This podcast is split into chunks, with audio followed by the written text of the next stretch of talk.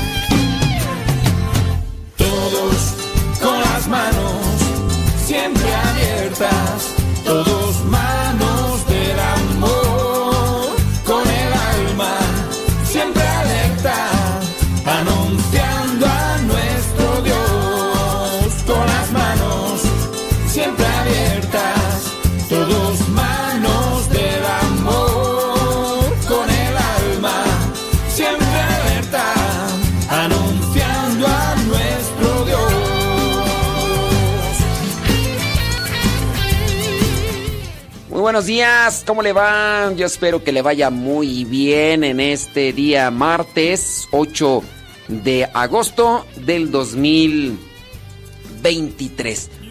8 de agosto del 2023, aquí estamos al pie del cañón. Gracias, muchas gracias a los que le dan compartir a este programa, a los que lo dan a conocer porque les suben a la radio, donde quiera que nos escuchen y como quiera que nos escuchen. Thank you very much. Saludos ahí. Ahorita vamos a, vámonos, ahorita nos vamos a la hora sonidera ahí a dar los saludos de cada uno de ustedes. Nada más eh, una recomendación y petición. Pónganle ahí donde nos escuchan y qué están haciendo. Eso es importante. Mero, mero, mero importante. Hoy ya es día 8, 8 de agosto del 2023. Por allá estarán ya sintonizados, no sé, deja- déjamelo checu, déjamelo checu.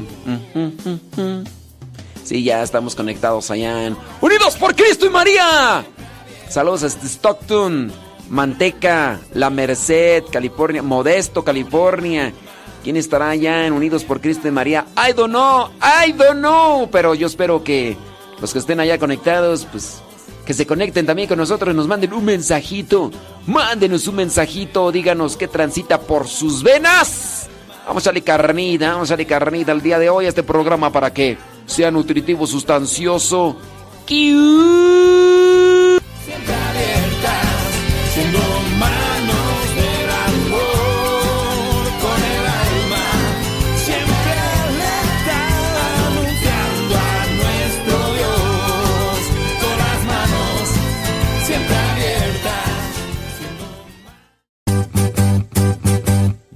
Ya llegó, ya llegó, ya llegó, ya llegó. DJ Chafa. Aquí somos católicos.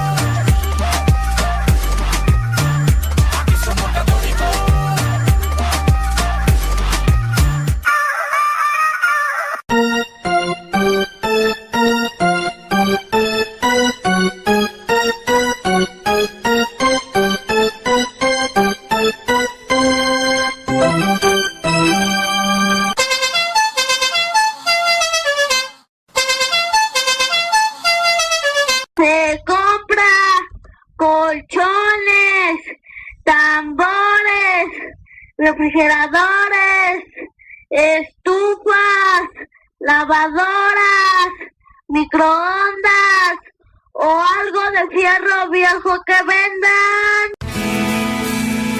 Soy de la cuadra de los buenos, de una estirpe de guerreros, de la gente del Señor.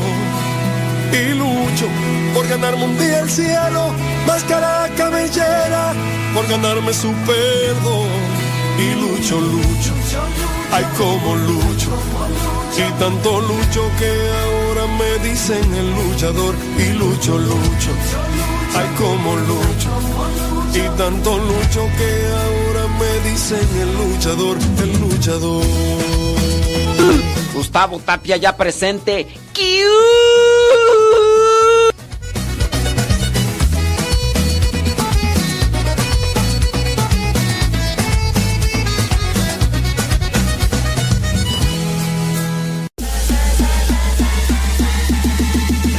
Corazones.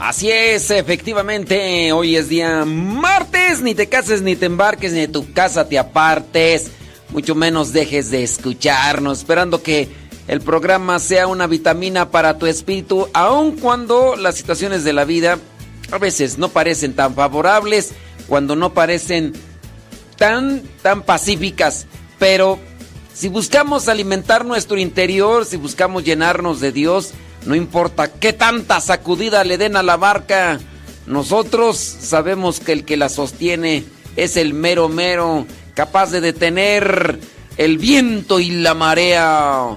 Y ahí vamos caminando. Díganos dónde nos escuchen, porque pues luego no nos dicen dónde nos escuchan. ¡Stop! Saludos a Yana, Ibel, Lua, a Carlos Lua, a Diego y a Caleb. ¡Caleb! Oh, ya merito, ya merito entran a la escuela, dicen, ándele, déjame ver por acá, saludos. Vámonos con un, una, una, una media hora sonidera. Ay, papantla, tus... Díganos dónde, dónde nos escucha.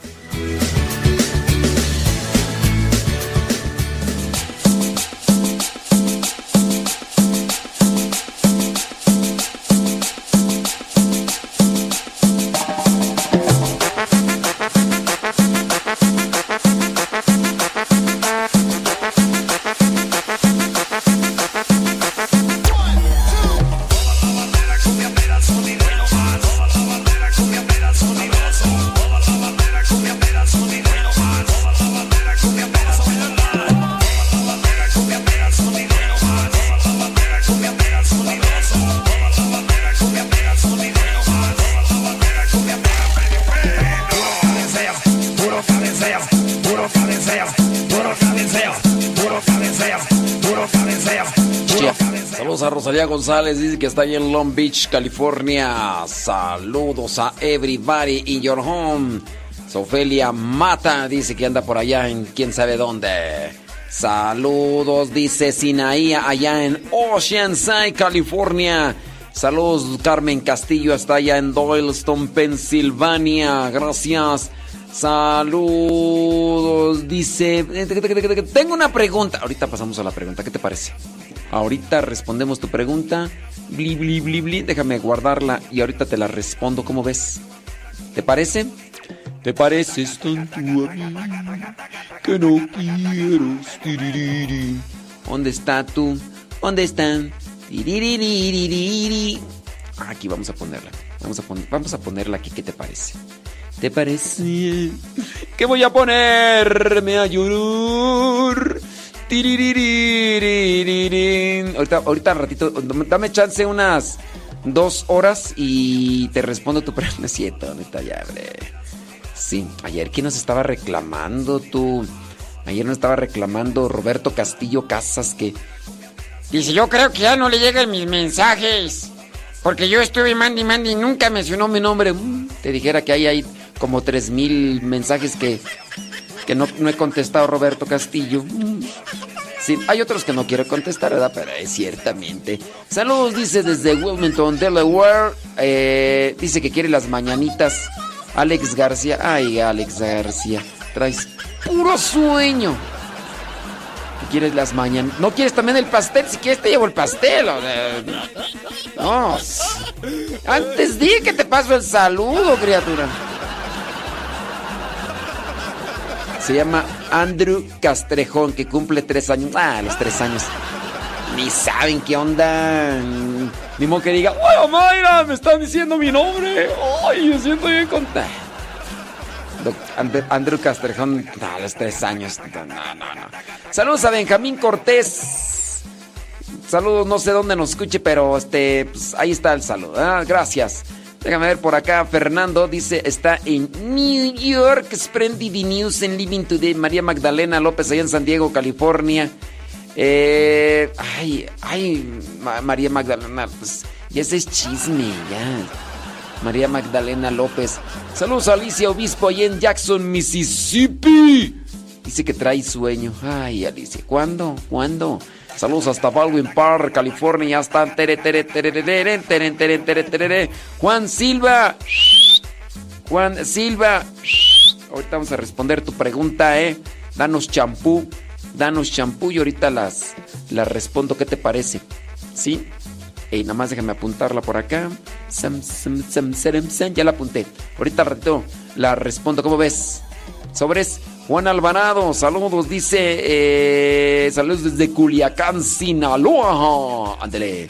Saludos, Pedro Castillo, allá en Hickory Norte, Carolina. Sobres.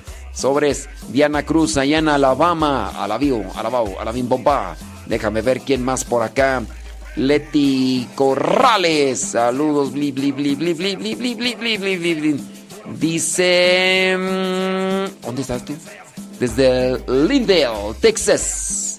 Ándele. Eso, eso. Súbale pues a la radio, Alejandra Ayala. Ya llegó, ya llegó. Ya llegó, ya llegó. En Columbus, Ohio. Ándele. Saludos a Luis Cisneros. Anda limpiando casa. Luis Cisnero anda limpiando la casa y dice que allá en Tarboro, North Carolina, del North Carolina. Saludos, Ricardo Martínez, allá en Santa María, Cuescomac, subiéndole a la radio desde Dayton, Ohio. Dice eh, Rosalía Herrera. Saludos a Laura de Sánchez, allá en Austin, Texas. Dice, originaria de El Tunal, la Paseo, el Grande Guanajuato. Échele. Pues hombre, déjame ver quién más. Jesús. Eh, pregunta. Ah, aquí tiene varias preguntas. Ahorita vamos a ver si respondemos a tus preguntas, Jesús. Nada más danos chance, déjanos más pasar aquí la de la del saludo. Déjame apuntar ahorita tus, tus preguntas. Plin, plin, pli, pli, pli, pli, pli. Mientras un saludito, ¿no? ¿Dónde? Y ahorita. Ok, ahorita vamos a. Ahorita vamos a, a responder a tu pregunta, ¿cómo la ves? Mientras el saludo no, no nos dice dónde nos escucha. Ah, sí, desde Akron, Indiana, Jesús. Saludos, Jesús Beque. Saludos, dice desde Chiltoyac, Jalapa, Veracruz. Saludos a Benjamín Cortés hasta Chiltoyac, Jalapa, Veracruz. Mm, pregunta. Ahorita vamos a responder esa pregunta. Nomás déjame ponerla acá en el tintero y ahorita la respondemos. Otra pregunta, cómo no, con todo susto. Déjame guardarla y ahorita las vamos a ir respondiendo. ¿Cómo, te, cómo la ves? Sí, ándale. Déjame ver. Ah, sí, ya sé por qué se me. Puro que a veces. Sí, ah, ya sé. Ok, la. No, ya, ya, ah, ya sé por qué. Ya sé por qué. One moment, please. Ahí está, ahora sí. Muy bien. Desde Atlanta, Georgia. Ándele, dice María. María. María. Déjame ver quién más. Carmen M. Saludos de San Marcos, California. Gracias. Erika García. Saludos. Dice desde San Bernardino, California. Gracias. Ándele. Déjame ver quién más. Alfredo Luna. ¿Dónde andas, Alfredo? Dice, allá está. ¿En dónde tú? En Manteca, California. Saludos hasta Manteca, California. Dice aquí en el trabajo. Ay, no me acuerdo, Alfredo. Si es que me pregunta cómo se llama una canción, fíjate que no sé. Alfredo Luna, Manteca, California, aguas, porque. Ah, no, dice que está en Stockton. Ah, perdón, es que yo pensé que estabas en Manteca. Está en Stockton, California. Andili, pues, un bri. Ahorita vas a ver. Mira, Roberto Castillo ayer. Mandi, mandi mensajes que, que Y este, y, ahorita ni sus luces. Ay, Roberto Castillo, traes puro. Y al rato me va a estar reclamando, ¿eh? Al rato me va a decir, oh, que no sé qué.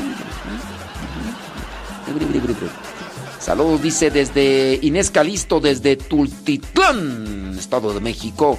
Saludos, dice a Malena Nabor, ahí en Acuitlapilco. Saludos a Ernesto alias El Porro y Ernestín. Saludos desde el Seco Puebla. No sé quién sea porque dice sales espiritual. No sé si se llama así, lo dudo, ¿verdad? Pero saludos a María Gamino Chalder, Arizona. Gracias, María Cedillo en Utah. En Cotitlán Izcalli, allá está Mari Biguri, en Pasadena, California, Eva Silva, Alexa Cruz, allá en Tampico, Tamaulipas, gracias. Gaby González en Silmar, California.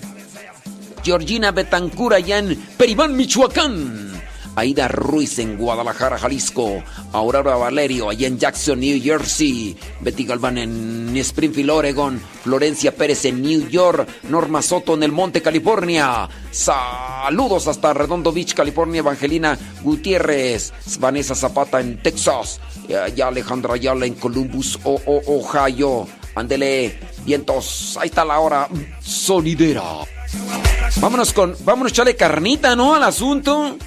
Si tiene preguntas, ya sabe. Mándenos ahí su mensaje, nomás póngale pregunta para verlo primero. Pregunta y después la pregunta y bli, bli, bli, bli. Ya si quieren. No vamos a decir sus nombres para no exponer gente. No vaya a ser que después. No vaya a ser que después, hombre, ya anden ahí agarrados, hombre, de las grellas, hombre, porque para que andas ahí exponiéndome, hombre. O oh, sí, porque de todo pasa en la viña del Señor. Hoy vamos las preguntas.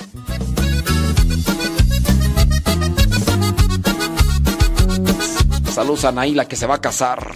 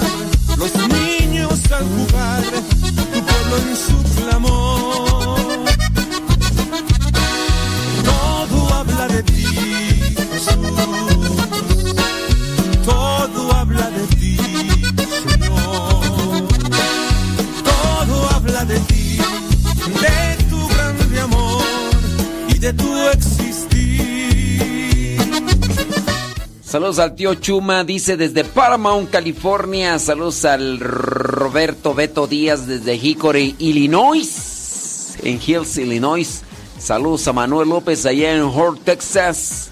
Dice que trabajando. ¡Oh, eso es bueno! Mauricio Zurita, allá en Baldwin Park, California. Saludos a su esposa Lucy, a sus hijas Monchi, Sammy y Nani. Ende, Endi, pues. Saludos hasta Simapán Hidalgo, allá está Maki Benítez. Qué bueno que vinitis a escucharnos. Dice por acá. Ah, tiene una pregunta esta persona. Ahorita vamos a responder esta pregunta. Eh, bli, bli, bli, bli, bli. Ah, sí, pues, sí es cierto. Ahorita vas a ver. De una vez respondemos esta pregunta. Yo, déjame ver. Yo pienso que sí. De una vez. Sobre el muerto, las coronas, hombre.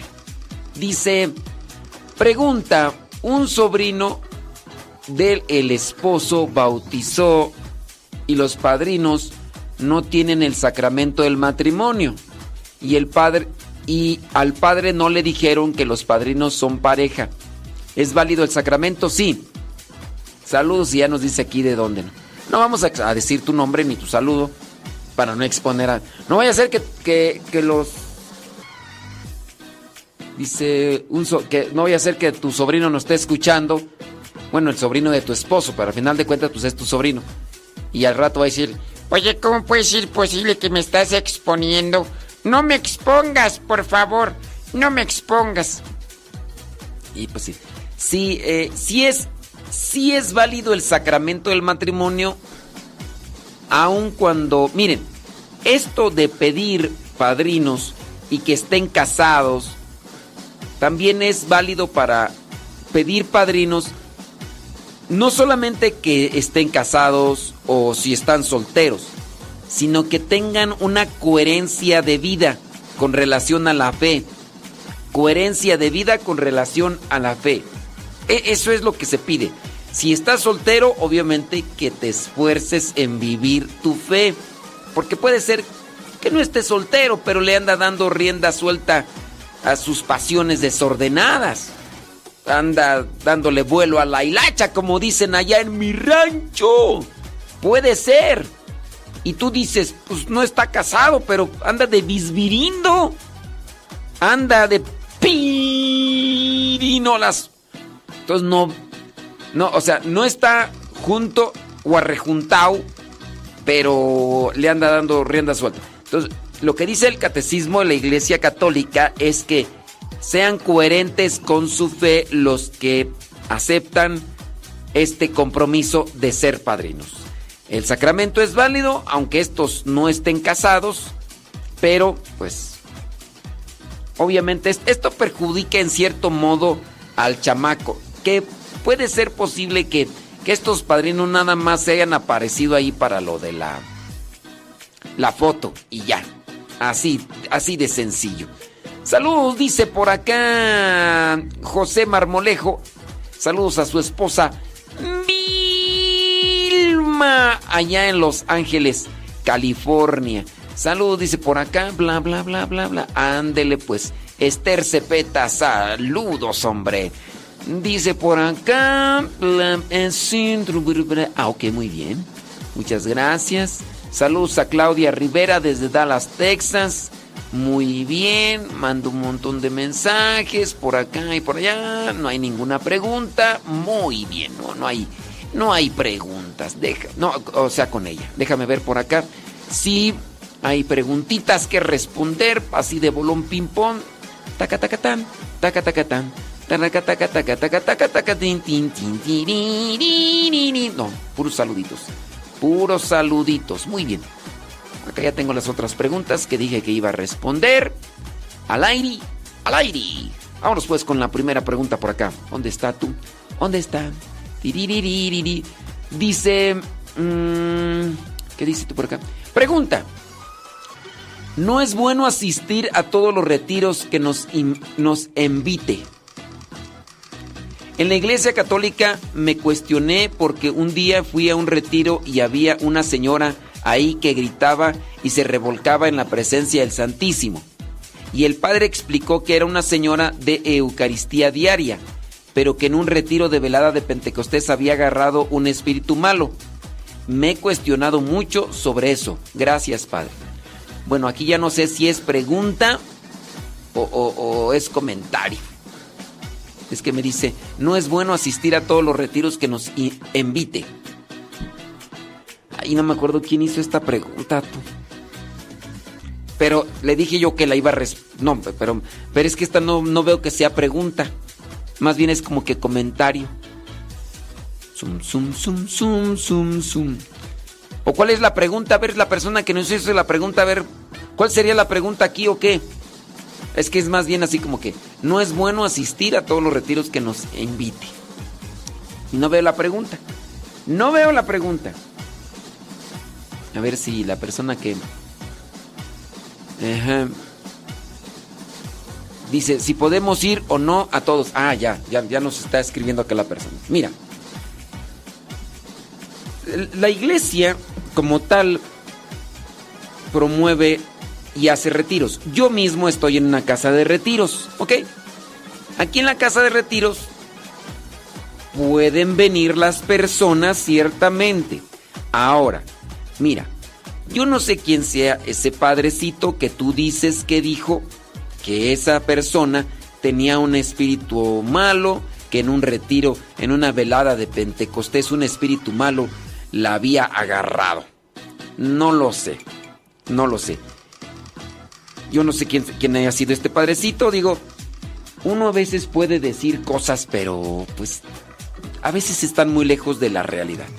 Yo te voy a decir, hay personas que tienen problemas emocionales, problemas psicológicos.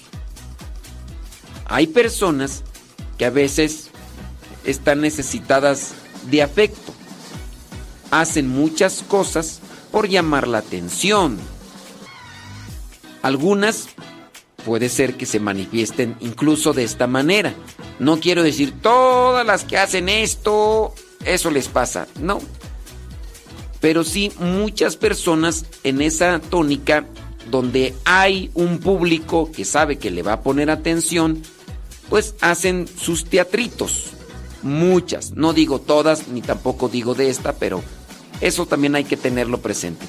Hay muchas personas carentes de afecto, carentes quiere decir que están que no tienen afecto, que no tienen cariño, que no tienen atención, tienen un desorden psicológico, muchas. Y y empiezan a llamar la atención, de repente hacen esto, hacen lo otro, hablan mucho, quieren ser el ajonjolí de todos los moles, andan por aquí, andan por allá, pero no necesariamente es que tengan un espíritu eh, maligno. No, eh, solamente son personas que tienen desórdenes psicológicos. Este, algo les pasó en su vida, algo no les dieron, algo les dieron y les afectó. Y de esas personas, uy, te diré, hay muchas, muchas, muchas.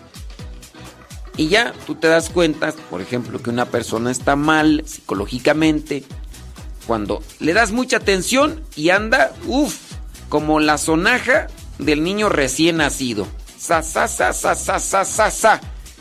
Y un día ya no le pones atención y ahora anda hasta aventando espuma por la boca, levantando falsos, calumniando y diciendo hasta cosas que no.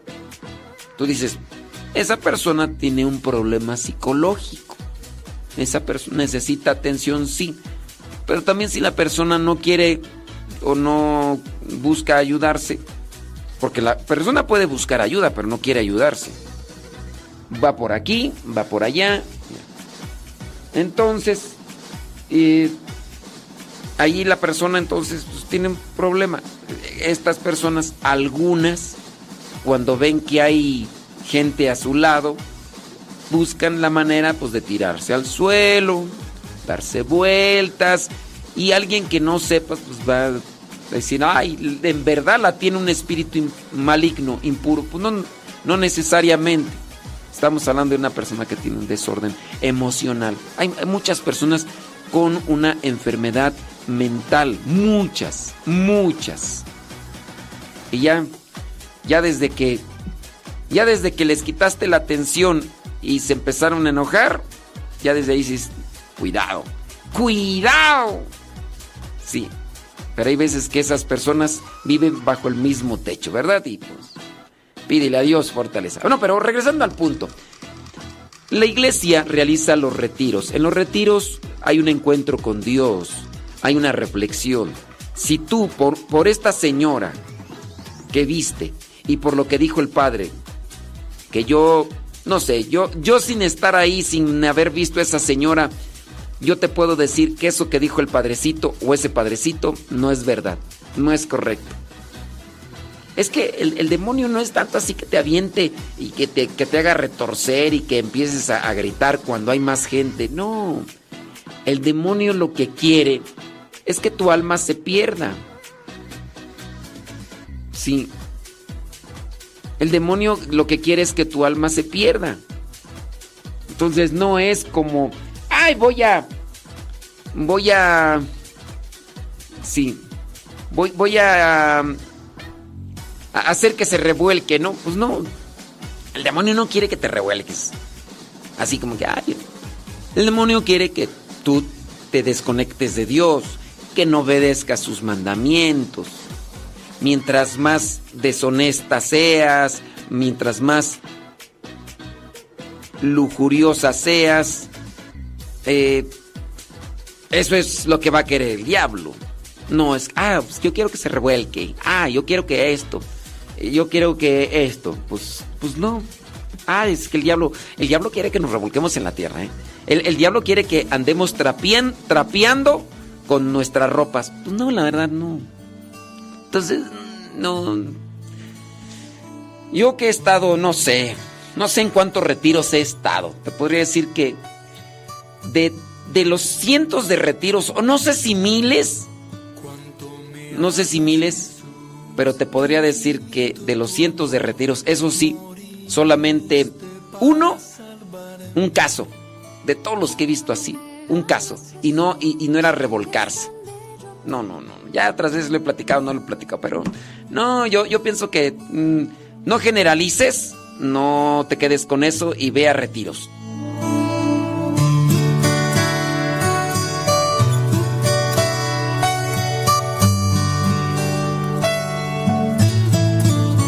Cuánto me amas Jesús, qué infinito tu amor, moriste para salvarme.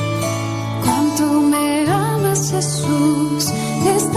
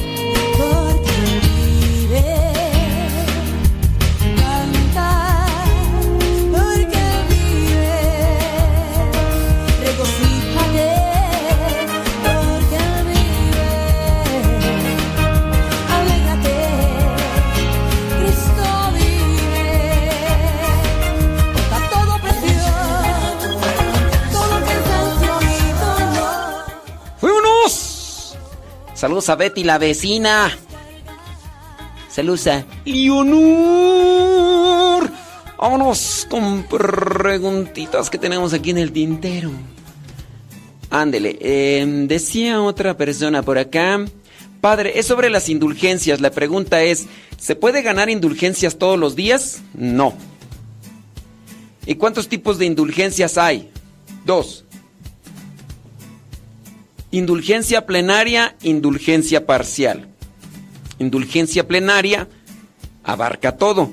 Indulgencia parcial, pues nada más una parte. Nada más una parte. ¿Se puede ganar indulgencia todos los días? En ocasiones. Por ejemplo, hace algún tiempo se llevó a cabo un año jubilar en la Basílica de Guadalupe. No me acuerdo en qué año, ni me acuerdo sobre qué acontecimiento fue. No me acuerdo. Pero fue un año completo en el que se podía ganar indulgencia plenaria. Solamente se puede ganar indulgencia plenaria un, una vez al día. La indulgencia plenaria se pide o por una persona viva, no, bueno, a ver, a ver, a ver. La indulgencia plenaria se pide por cualquier difunto o por uno mismo en situación de estar vivo, ¿no? Yo puedo ir a ganar indulgencia plenaria por, por mí. O en su caso puedo pedir por cualquier difunto, por cualquier difunto. Durante todo ese año se puede ganar indulgencia plenaria. Cier bueno, en, el, todo año hablando del aniversario. Hay días únicos y específicos en los cuales la iglesia ofrece indulgencia plenaria. Veamos el caso. Eh, el 2 de noviembre. El 2 de noviembre, todos los 2 de noviembre se puede ganar indulgencia plenaria. No recuerdo qué otro día, ahorita, en, en específico, fijo, se puede ganar indulgencia plenaria. Ya sea por algunas celebraciones, fiestas, solemnidades, uno debe de poner ahí atención cuando la iglesia oferte, ofrezca, presente la oportunidad de ganar este tipo de indulgencias, la plenaria o en su caso la parcial. Es cuestión solamente de vivir desde chiquillo y ya así se puede ganar.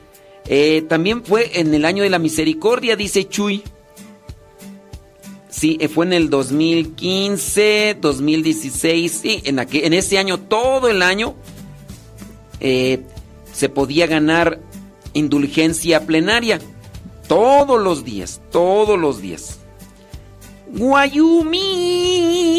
Saludos a Guayumín. ¿Cómo andamos, Guayumín? ¿Todo bien o qué? ¿Qué pasotes con tus zapatotes? Hay que echarle rayas al tigre. Entonces es cuestión solamente de, de estar siempre atento. Se avisa con tiempo. Hay algunas pues eh, celebraciones por ahí que traen ya este regalo y este ofertón de las indulgencias plenarias. Ah, dice que fue en el año, eh, Aida Ruiz dice que fue en el año 2019. ¿A poco sí? ¿Ah, ¿Sí, en serio? ¿Fuimos, verdad? ¿Y sí, sí ganamos indulgencia? Ah, sí, sí, porque sí rezamos. Sí. Sí, fue en el año 2019. No me acuerdo sobre qué situación, pero sí, por ahí. Bueno, eso en el pasado. De, de si se puede ganar indulgencia todos los días, dependiendo. Si en su caso, la iglesia, la iglesia universal, hablando de la iglesia en todo el mundo, ofrece, por ejemplo, el 2 de noviembre. O iglesias particulares, hablando de las diócesis. Hay una diócesis que pueden estar celebrando, no sé, mm, aniversario de fundación y dicen, oye, estamos a 50 años de, de, de fundación de la diócesis. Vamos a ofrecer indulgencia plenaria una semana, 15 días o a lo mejor un año. Ahí se puede aprovechar. Y entonces, pues, con la indulgencia plenaria, dicen que en el año de San José, ya ni me acuerdo, pero pues estamos hablando de cosas pasadas solamente pues como respuesta para la persona. Póngase abusadillos de chiquillo y si puede, acuerde que si usted gana indulgencia plenaria y en el momento chupa faros, cuelga los tenis, baila las calmadas o se va a platicar con San Pedro, si tú acabas de ganar indulgencia plenaria y te y te petateas, ya la hiciste. Ya la hiciste. La iglesia nos garantiza que si ganamos indulgencia plenaria y al momento nos petateamos, vamos directo al cielo. Ándale pues, ya, ya por fin, ya por fin se apareció Roberto Castillo Casas. Ay, Dios mío santo. Ay, Roberto Castillo, de veras contigo. Digo, digo, digo, digo. Vámonos con otra pregunta. ¿Podría explicar un poco el significado de la medalla de San Benito porque tiene una bendición especial? Sí, pues es un sacramental, la neta no es que no es que dentro de las medallas sea la más poderosa o la más no, es un sacramental. Y, sí podría explicarlo yo, digo, pero no es que por la explicación adquiera más connotación o más fuerza o más poder es una es un sacramental. Es un sacramental, lo cual tiene inscritas alguna una oración y todo, pero no es de que ya la traigo la medalla de San Benito, ahora sí el diablo um, va a salir corriendo. Oh, ya el diablo va a salir zumbando. Pues no. Porque la medalla digo, pues es un es como agua bendita. Es como si traes si tú traes no sé, el escapulario de, la Virgen del Carmen o traes, no quieres ir a ver, ¿cuál es más poderosa? La medalla San Benito. No, ¿sabes que yo no traigo ni, el escapulario, no traigo ni la medalla? ¿Qué traigo? Yo traigo la medalla milagrosa de la Virgen. No, ¿cuál es la más poderosa? No, ¿sabes que yo traigo eh, la cruz Tao franciscana? No, ¿sabes que yo traigo una cruz más poderosa? Yo traigo eh, la, la, espina, la, la, cruz de espinas del convento de la Santa Cruz de Querétaro. ¿Cuál es más poderosa? Pues, pues no está eh, ahí. Enfocarnos en eso ya sería como, como caer en una superstición. Mira, yo sé que tú quisieras que te dé la explicación de la medalla de San Benito. La verdad no me la sé de memoria. La podría yo buscar ahí en internet y ponértela y decírtela, pero yo no veo así como que realmente necesario decirlo ahorita. Yo te digo, yo sé que tú dices, pues dígamelas, pues para eso está diciendo, no preguntas, pero búscale ahí en, en internet, significado de la medalla de San Benito. Yo solamente realzo. Esa es, es una medalla, es un, es un sacramental. Lo mejor va a ser siempre estar en gracia de Dios. La confesión. Tiempo, muchas cosas. Les invitamos que nos ayuden con sus palmas. Así.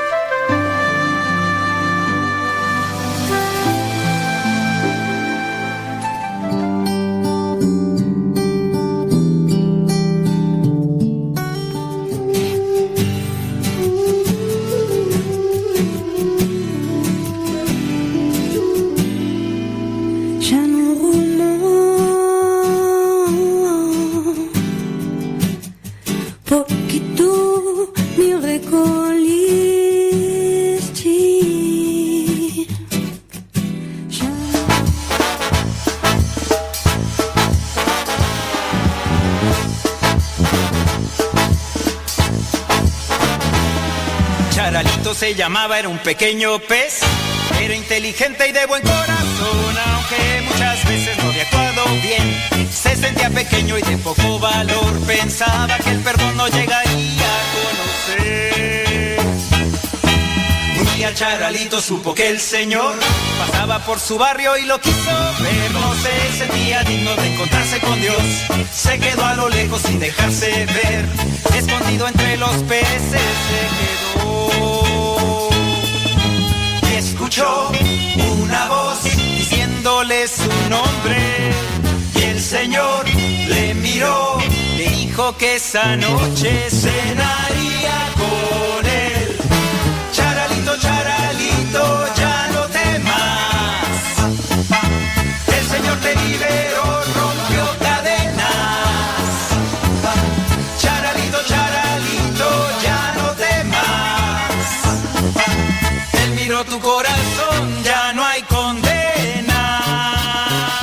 Unidos por Cristo y María. porque Jesucristo los llamó.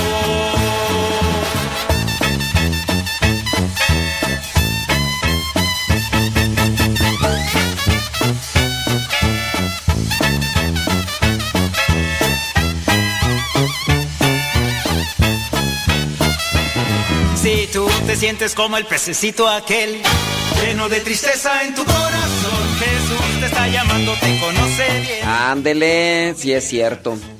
Dice por acá, eh, ¿es correcto que el sacerdote proclame la mitad del Evangelio y no todo completo? No, no es correcto. A eso se le llama abuso litúrgico. Y no, pues no, no, no es. No, no es correcto.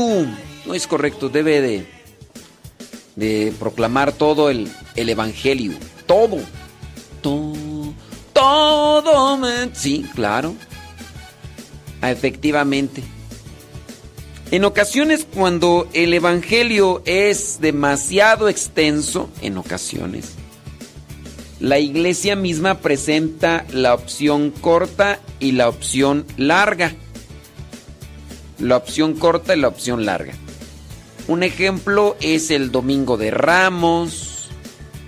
Otro ejemplo, ¿cuál es purum, pum.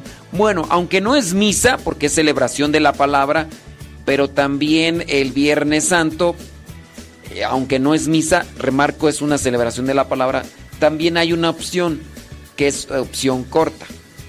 Pero de ahí para allá, el sacerdote tendría que decir todo el Evangelio.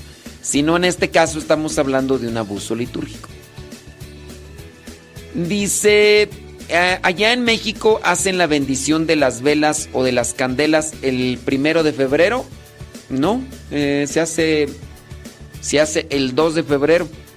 Otra pregunta, ¿por qué se basaron para festejar la fiesta de la Anunciación del Señor el 25 de marzo?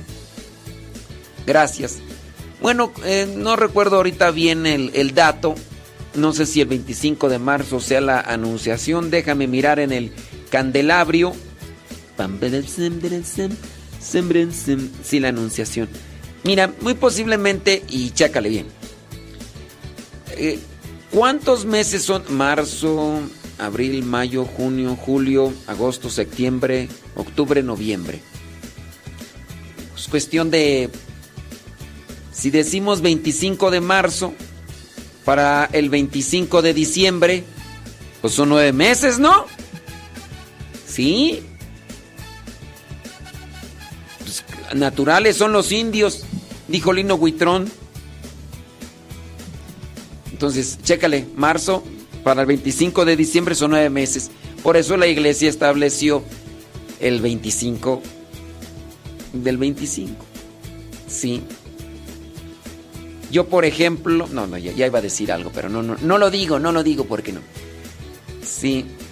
Mm, dice por acá, pregunta, padre, nosotros estamos empezando a dar cursos Historia de la Salvación, cursos bíblicos. Y pues empezamos como viene en el libro. Y una persona nos pregunta que él ha escuchado que para entender la Biblia es mejor empezar el Nuevo Testamento. Sí, o sea, si quieres entender la Biblia. Pero, a ver, ya la entiendes. Bueno, pues ahora vamos a estudiarla. A eso. Entonces, la historia de la salvación no es ya para entender la Biblia. O sea, la historia de la salvación ya es para analizar y reflexionar la Biblia. Pues sí, es son dos cosas diferentes. ¿Tú quieres entender la Biblia? Bueno, pues, agárrate ahí el, el Nuevo Testamento. Yo, si me preguntan, padre, yo no sé nada de Biblia. Quiero comenzar a leerla. Yo te diría, desde mi experiencia, agarra el Evangelio de Lucas, después te agarras el libro de los Hechos de los Apóstoles. Y ya. Y vas poco a poco, poco a poco. ¿Quieres profundizar más? Toma el curso de la historia de la salvación. ¿Y ya? Pues sí. Ande pues. Pues digo, pues. Total. Total. ¿Qué más da? Tiriri. Y va de nuez.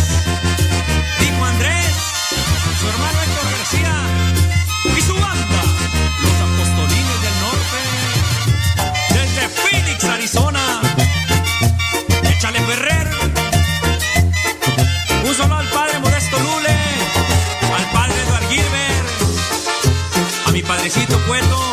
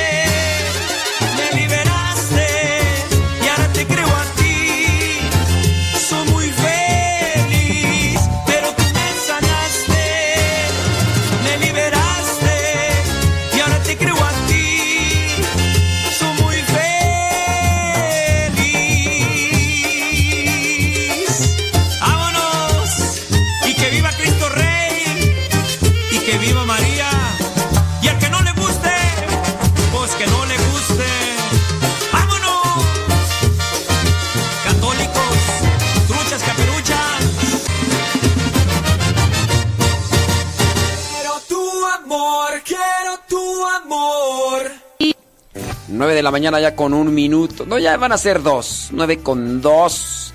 En este martes, ni te cases, ni te embarques, ni de tu casa te apartes. Minuto en silencio. Walking in this world. Y quédate nomás, quédate nomás. Así nomás. Mira el mar, mira allá, qué bonito está. Mira el cielo azul y bello, allí me encontrarás.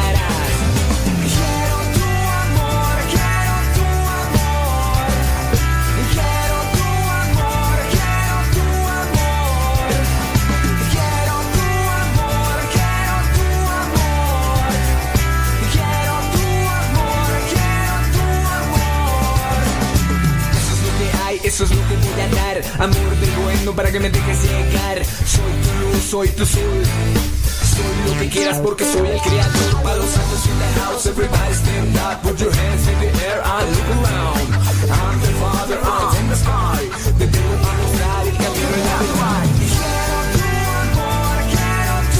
Por acá una persona dice que está bien contenta porque fue el retiro vocacional allá, en Pandale, California. Dice que pues está muy contenta porque le dieron la oportunidad de entrar para ser misionera y va a estar en la formación ocho meses. Bueno, échale muchas ganas, ¿eh? porque ya están grandes los pastores. Dice que tiene 38 años. Oh, estás muy joven. ¿Qué digo, joven? Eres una niña. No, no, qué bárbara, una adolescente. ¿Verdad, Leonor? 38 años. Ay, 38 años. Oh, una niña. Oh, todavía utilizas pañales.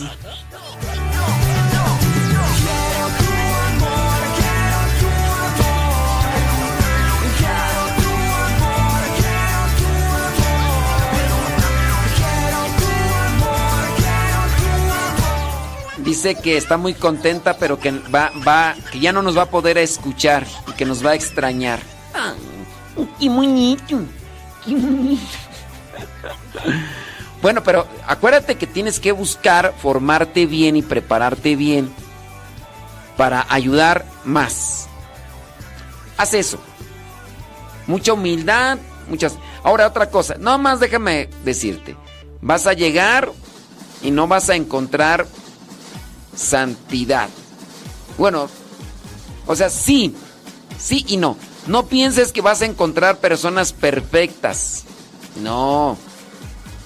Eh, hablar de santidad es que estamos reservados para Dios, ¿no? Pero dentro de este reservarnos para Dios, pues es, me voy a reservar para Dios, voy a tratar de hacer todas las cosas para Dios, pero con, pues voy a ir purificando mis defectos. Para que no vayas a decir, ay, yo pensé que aquí iba a encontrar puras compañeras y compañeros que, ay, pero ¿por qué? Porque, pues sí, a veces pasa eso. Estamos en construcción. Estamos en construcción, o sea, no estamos perfectos. Entonces, mucha paciencia, mucha humildad. Eh, cuando veas defectos, pide por esas personas y, y tú pon todo lo que esté de tu parte para que te formes bien y, y así seas una grande misionera, grande misionera y échale muchas ganas. Decimos tu nombre, no sé si decir tu nombre. Es que con eso que ya dije que, que, que tú estás muy chamaque, que, que a lo mejor hasta usas pañal. Pues sí, pues, Ay, Dios mío santo. Diga tu nombre, no de ti, diga tu nombre, diga tu nombre. Bueno, Eve. Saludos. Ándele pues, hombre. Échale, échale galleta. 9 de la mañana con 6 minutos. Hoy quiero agradecerte el tiempo que me regalaste. Todo creía... Dice Rosalía. Rosalía tiene como 200 años, yo creo. Por lo menos así aparenta, ¿verdad? No creo. ¿Verdad, Rosalía González? Dice, no, y es una niña todavía, Eve. Sí, pues como tú ya aparentas como do- 200. Ya no sabría quién soy. No, y, y- y aparentas más cuando no andas peinada.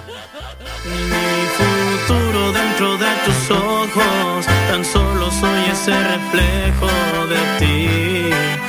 Quiero llevar mi locura más allá del cielo, tocarte y nunca alejarme de ti.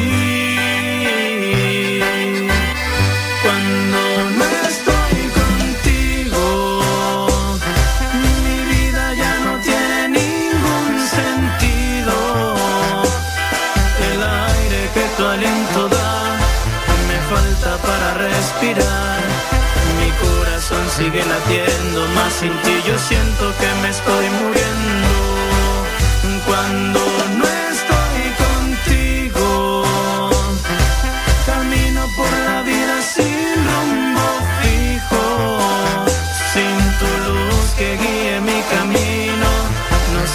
pasará conmigo.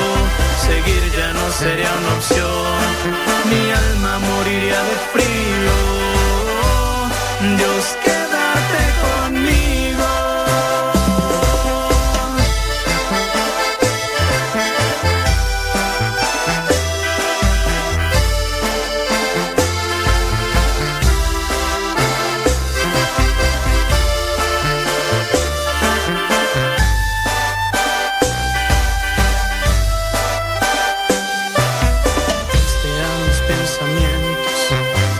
a mi corazón.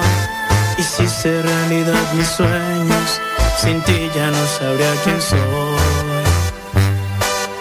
Puedo mirar mi futuro dentro de tus ojos, tan solo soy ese reflejo de ti. Quiero llevar mi locura más allá del cielo, tocarte y nunca alejarme de ti. Cuando no estoy contigo, mi vida ya no tiene ningún sentido. El aire que tu aliento da me falta para respirar. Mi corazón Tal vez yo tengo cáncer en mi cuerpo, pero ustedes tienen el cáncer en su corazón. Cuando no estoy contigo, camino por la vida sin rumbo fijo, sin tu luz que guíe mi camino. No sé qué pasará conmigo, seguir ya no sería una opción.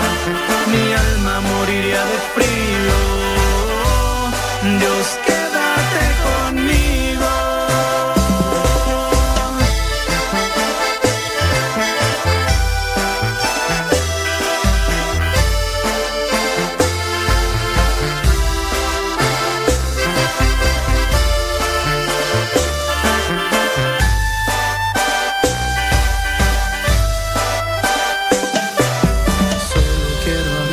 el tiempo que me regalaste cuando todo creía perdido me enseñaste. ¿Cómo olvidar el día en que te conocí? Nuestras almas se encontraron. Una bella amistad se convirtió en amor. No cabe duda que fue Dios quien nos unió. Desde aquel día no dejo de pensar en ti. Cada detalle tuyo me cautiva. Te convertiste ahora en parte de mí. El podcast En pareja con Dios presenta cinco señales de alarma en el matrimonio. Hoy Dios une nuestras vidas y nos da su bendición.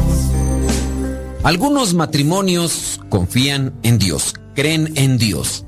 Al rezar por su matrimonio, muchos novios y cónyuges confían en que, como elegidos de Dios, santos y amados, su vocación conyugal florecerá con feliz término. Sin embargo, no son pocos los peligros y amenazas que con el paso de los años, el desgaste o las dificultades sobrevenidas pueden truncar este buen propósito. Así que pon atención a estas cinco señales de alarma en el matrimonio para que hagas algo al respecto cuando aparezcan y no esperes a que de repente todo se acabe y no te des cuenta ni cuando empezó todo a desmoronarse. Señal número uno. Los esposos ya no disfrutan juntos u olvidan detalles. Mucho cuidado con esta señal. Con el día a día de los cónyuges, marcado por la presión laboral o el arduo trabajo que puede suponer el cuidado y la educación de la familia, de los hijos, el tiempo para dedicar al propio matrimonio puede olvidarse o desaparecer. Esto puede desembocar en una relación aburrida y sin sentido del humor, alejada de la alegría que marca a las parejas enamoradas. Cuando desaparezcan las sorpresas, es una señal segura de que la vitalidad ha desaparecido en el matrimonio. Señal número 2.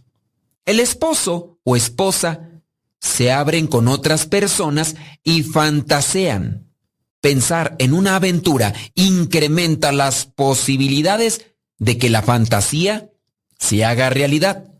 Además, cuando uno de los dos se abre con otra persona y expone los problemas de su matrimonio a otro con la mera intención de contarlo, se está violando la intimidad del otro cónyuge. Y esto es poco caritativo. Señal número 3. Ni hay buenos recuerdos, ni se habla sobre los motores de vida.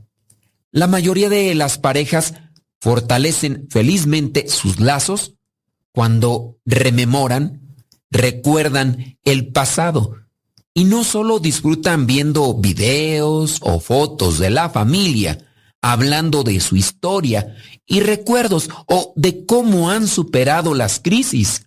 Cuando dos personas están cerca, también disfrutan hablando entre sí sobre lo que creen y cómo evolucionan sus convicciones. Por ello, compartir las creencias personales no solo es un regalo de amor, sino también de confianza. Y cuando no tiene lugar, suele ser una señal de que se da o puede darse una crisis relevante en el matrimonio y sus lazos. Señal número 4. Marido y mujer se evitan mutuamente. Los síntomas pueden variar. El esposo llega a casa tarde, en la noche, la esposa se acuesta temprano, el bebé o juega, ella no está en casa cuando se supone que debería de estar. Son solo algunos de los aspectos que alertan de que el matrimonio está cerca de enfrentar una gran crisis, porque están siempre buscando la manera de evitarse. Señal número 5. Olvidar los pequeños detalles. Tendemos a tener expectativas demasiado altas con respecto al amor. Expectativas que lo empañan, lo ensucian y que hacen que un sentimiento tan bonito se transforme en dolor y sufrimiento. El amor está en los pequeños detalles, en el beso, la caricia o abrazo de cada día que se da, en esas miradas que se dedican. No se necesita mucho para demostrarle lo mucho que se ama a la otra persona. Bueno, sí se necesita interés y ganas. A veces exigimos mucho, pero damos poco. Otras veces creemos que con amar ya basta. Pero ese amor hay que cuidarlo, alimentarlo cada día, regarlo y prestarle la debida atención. Por eso, que no se olviden los pequeños detalles. Aquí van algunos pequeños consejos para prevenir estos riesgos. Acuérdate, son señales de alarma en el matrimonio que pueden desembocar en una crisis que puede llevar a la separación o al divorcio o al enfriamiento del amor entre dos personas que se prometieron amor hasta que la muerte los separara. Ahí van los consejos. Número uno, no tener miedo hablar de los problemas y preocupaciones. Si necesitan ayuda, busquen a alguien quien les pueda asesorar. Pero, por favor, sean constantes y apliquen los consejos.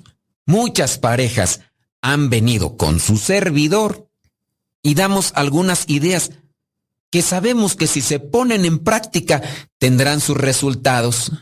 Pero como el egoísmo y el orgullo y la soberbia son a veces muy grandes en una o en las dos partes del matrimonio, estas cosas simplemente no se aplican de manera constante, solamente mientras está el dolor o el sufrimiento por algo que acaba de pasar. Entonces sí son bien aplicados, pero ya después se olvidan de las cosas que se les recomendaron o que se les aconsejaron. Tendrá que llegar otro momento de dolor y sufrimiento para nuevamente salir a flote y buscar ayuda, esperando que no sea demasiado tarde. Número 2. Reservarse un tiempo intocable para hablar de su situación, de sus problemas. Asegura que los matrimonios más felices suelen reservar un tiempo fijo para hablar. Muchas parejas se benefician de salir de casa para hablar, aunque sea solo, mientras dan un paseo. Esto elimina cualquier tentación de doblar la ropa o mirar la televisión en lugar de centrarse el uno en el otro cuando tienen que hablar. Consejo número 3. Tomarse de la mano y ser más cercanos, aunque esto pareciera ser algo cursi o insignificante. Se necesita conectar el corazón, pero también hay que conectarse de alguna manera física. Consejo número 4. Romper la rutina y salir a divertirse sin tener que gastar o sin tener que pensar en vamos a gastar dinero y después vienen los problemas económicos. Para divertirse se necesita un corazón dispuesto y alegre. Se tiene que también ser creativos. Número 5. Recuperar los minúsculos actos de bondad. Los pequeños detalles tienen un gran poder porque demuestran cuánto amas a aquella persona. Puede ser que te lleves tu tiempo para pensar qué detalle o qué acto de bondad puedes realizar por tu pareja para sorprenderla. Recupera los minúsculos actos de bondad que pueden hacer mucho en tu relación matrimonial. Y número seis, obviamente, rezar, confesarse, ir a misa juntos, reflexionar y meditar la palabra de Dios. Exámenes de conciencia constantemente para encontrar y saber cuáles son las cosas que han dejado de hacer. Es algo que se debe de hacer constantemente si se quiere recuperar el amor en Dios y también en el matrimonio. Recuerden que para llegar a la santidad en el matrimonio se tiene que hacer en pareja con Dios cada uno con su propia historia, con sus defectos y virtudes. Distintos sueños, pero mismo ideal. Inmensamente amarnos por la eternidad. Desde aquel día no dejo de pensar en ti. Cada detalle tuyo me cautiva. Te convertiste ahora en parte de mi ser. Aún no sé muy bien qué fue lo que pasó. Solo sé que yo te amo.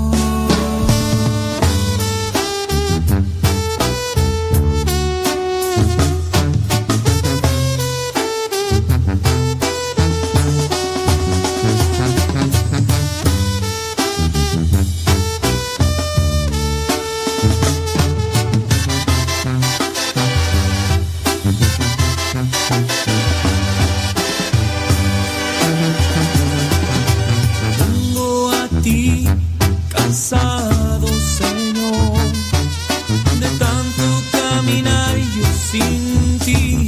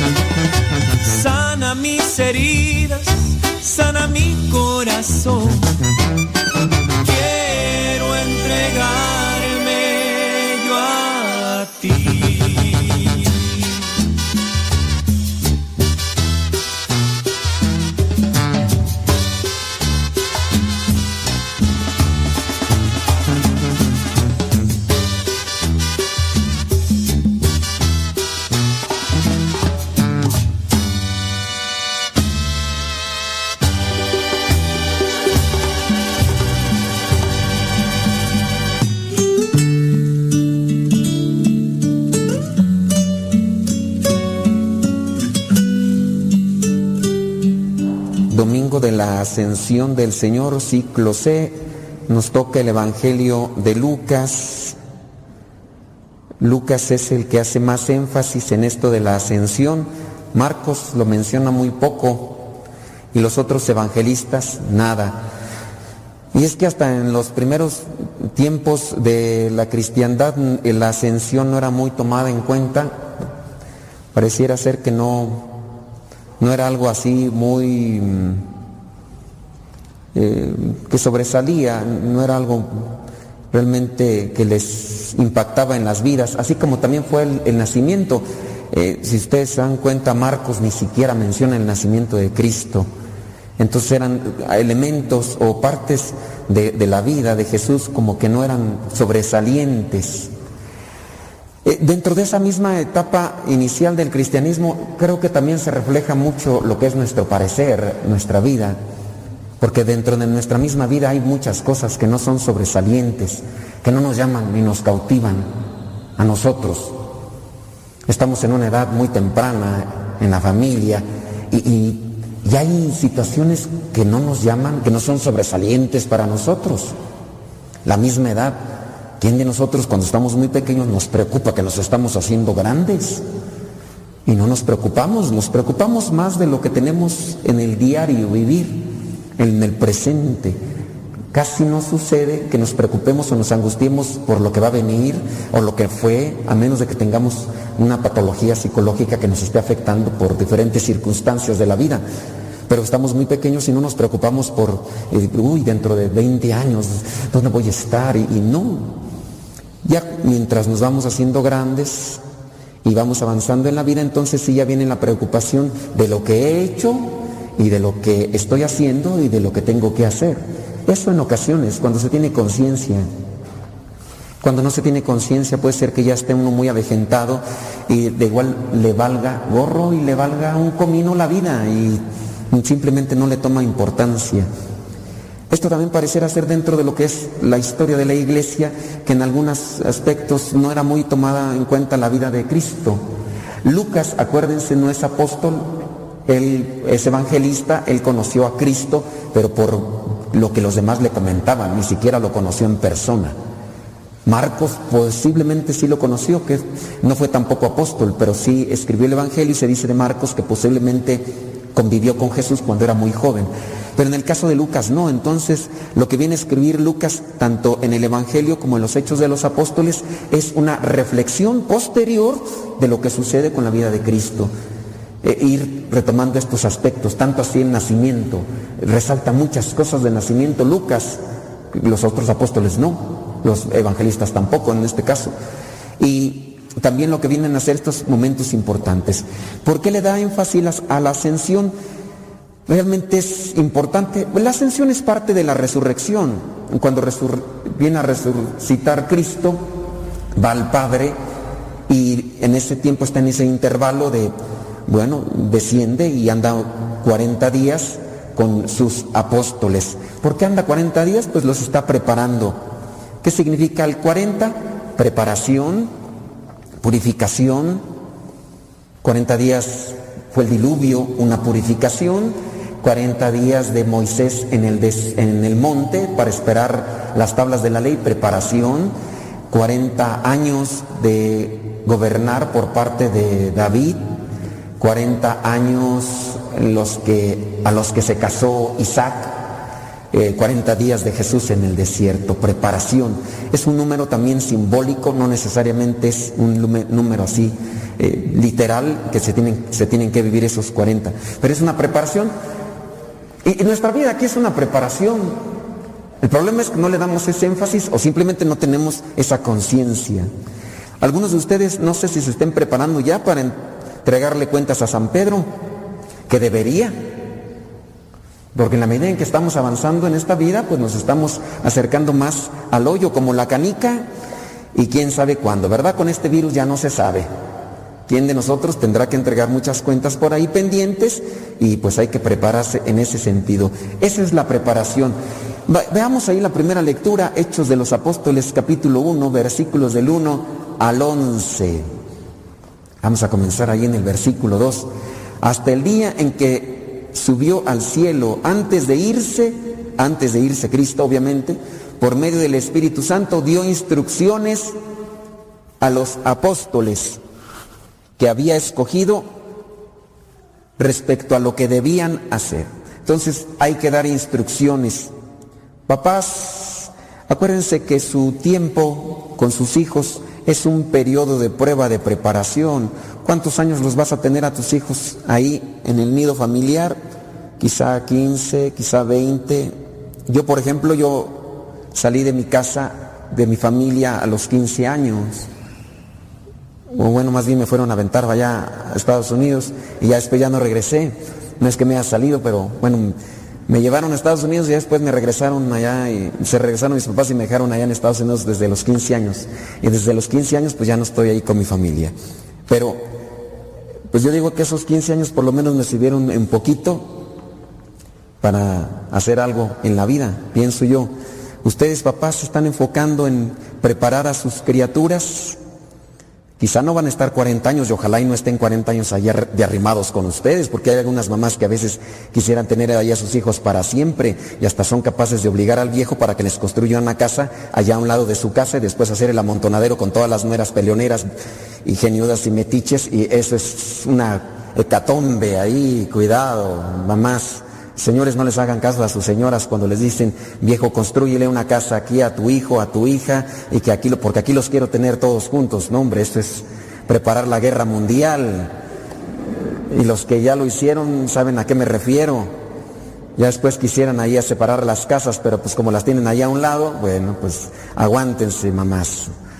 Y las que no, todavía, las que todavía tienen tiempo, no se echen ese alacrán a la espalda porque después vienen las punzadas de las picadas por la espalda, las traiciones y demás. Yo lo sufro y eso que no. bueno, lo sufro porque ustedes vienen con los chismes y, y que qué hacen y todo eso. ¿En qué estábamos? Es que de repente uno se desvía, uno se desvía.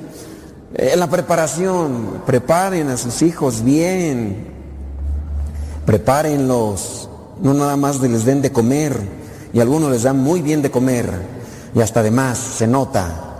Entonces no nada más denles de comer, denles estudios, y hay que prepararlos para la batalla de la vida. Jesús se encargó en eso, de prepararlos. Y no solamente estuvo tres años con estos apóstoles, sino que después de la resurrección viene la preparación final. Y a esto se refiere 40 días, 40 días que estuvo después de la resurrección. Dice el versículo 3, y después de muerto se les presentó en persona, dándoles así claras pruebas de que estaba vivo. Durante 40 días se dejó ver de ellos y les estuvo hablando del reino de Dios. Cuando todavía estaba con los apóstoles, Jesús les advirtió que no debían de irse de Jerusalén, esperarse ahí durante esos otros 10 días más, pero 40 días. Preparación. Y nuestra vida es una preparación, siempre. No, no, no, no una preparación para esta vida, sino una preparación para lo que viene. Dependiendo cómo vivamos nuestra vida, va a ser después de esta vida. Y hay gente que no cree, muy bien, no creas, pero eh, la medida en que nosotros creamos que esta vida es una preparación, lo que vivimos aquí incluso podemos saborear su cosecha. La vida dura cuatro días y muchos de nosotros ya tenemos tres días aventajados. Hay algunos que están aquí que tienen un día, dos días. Eh, ojalá lleguen porque, porque con este virus pues, uno ya no sabe, ¿verdad? Pero eh, es, la vida es un ayer que pasó. Y en esta vida se saborea lo que cultivamos día con día, momento a momento. En tu pensamiento vas sembrando las semillas del mañana y vas cosechando con el atardecer lo que vas sembrando con tu amanecer. Si tú desde la mañana te levantas con una sonrisa, con alegría, aunque destrozado por dentro, aunque quizá resquebrajado, desboronado por dentro, pero sabes que Dios deposita en ti la gracia para poder hacer las cosas buenas. Al final del día, quizá cansado, fatigado y adolorido, pero contento, porque lo que has cosechado durante el día es fruto de un esfuerzo que has puesto tú.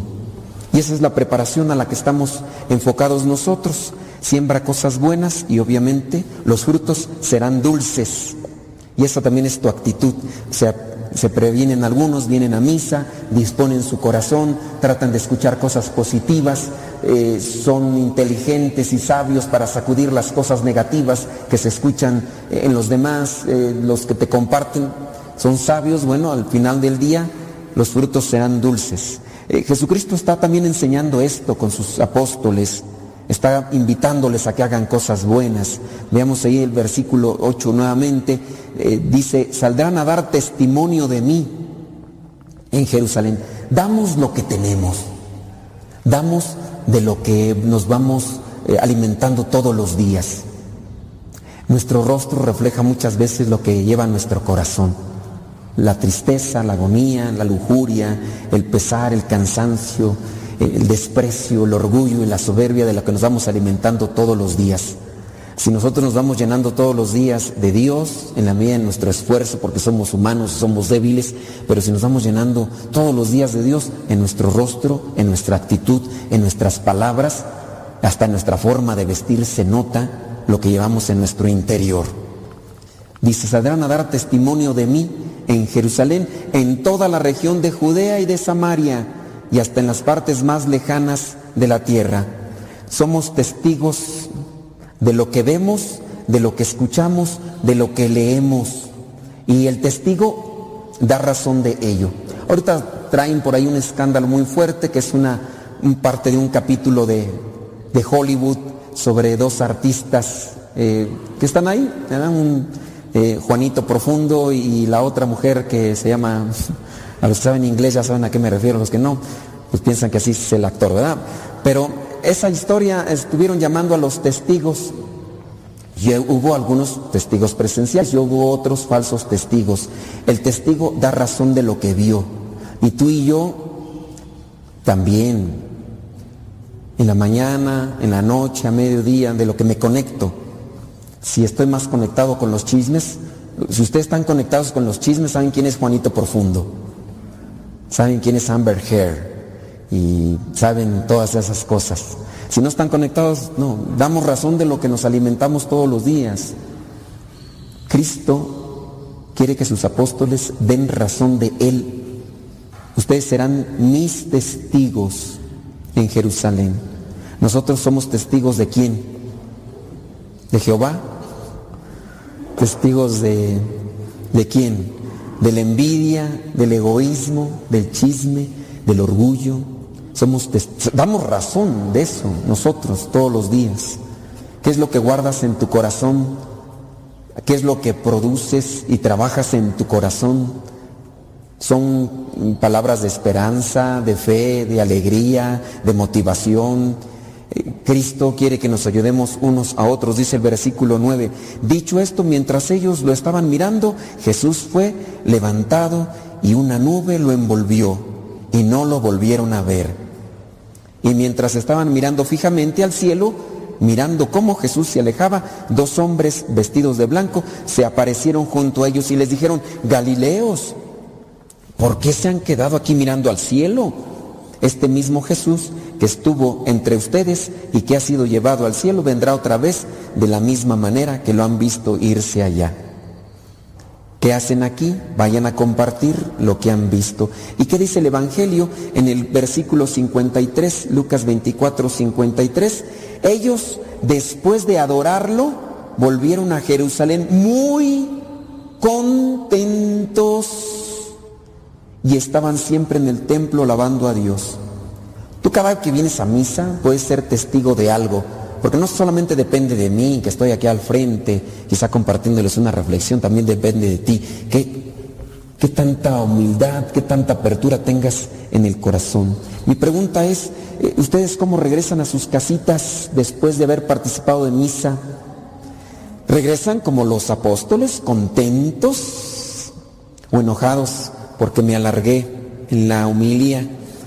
porque empecé tarde, porque el sándwich que te vendieron aquí afuera estaba echado a perder, el yogur que te dieron estaba cortado porque lo tenían expuesto al sol y ya se les cortó con el calor, no sé. No, nunca ha pasado eso, nomás estoy tantando al tanteo. ¿eh? Sí, ha pasado, dice el hermano, que sí ha pasado. Bueno, este, ¿cómo regresan ustedes después de que vienen a misa? Después de que vienen a oración. Señoras, ¿cómo regresan sus esposos?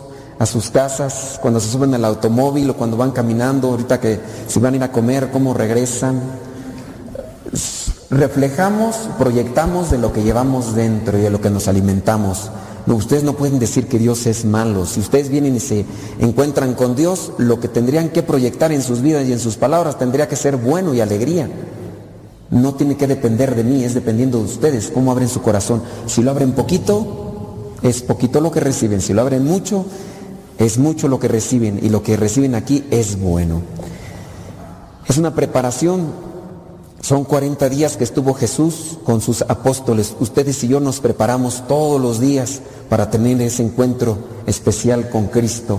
Ojalá que este momento también sea una preparación para que regresando a sus casas o a donde tengan que regresar después de esta celebración, vayan contentos. Preparación. Nuestra vida es una preparación. ¿Quién, asegura que el día de mañana ya alguno de nosotros no esté en este mundo? La vida es una preparación y yo a veces me doy cuenta, por ejemplo, cuando me toca estar en una eh, celebración eucarística de un difunto, en ocasiones abren el ataúd y uno mira, pues ni modo, ¿verdad? uno tiene que mirar ahí y uno mira las jetas.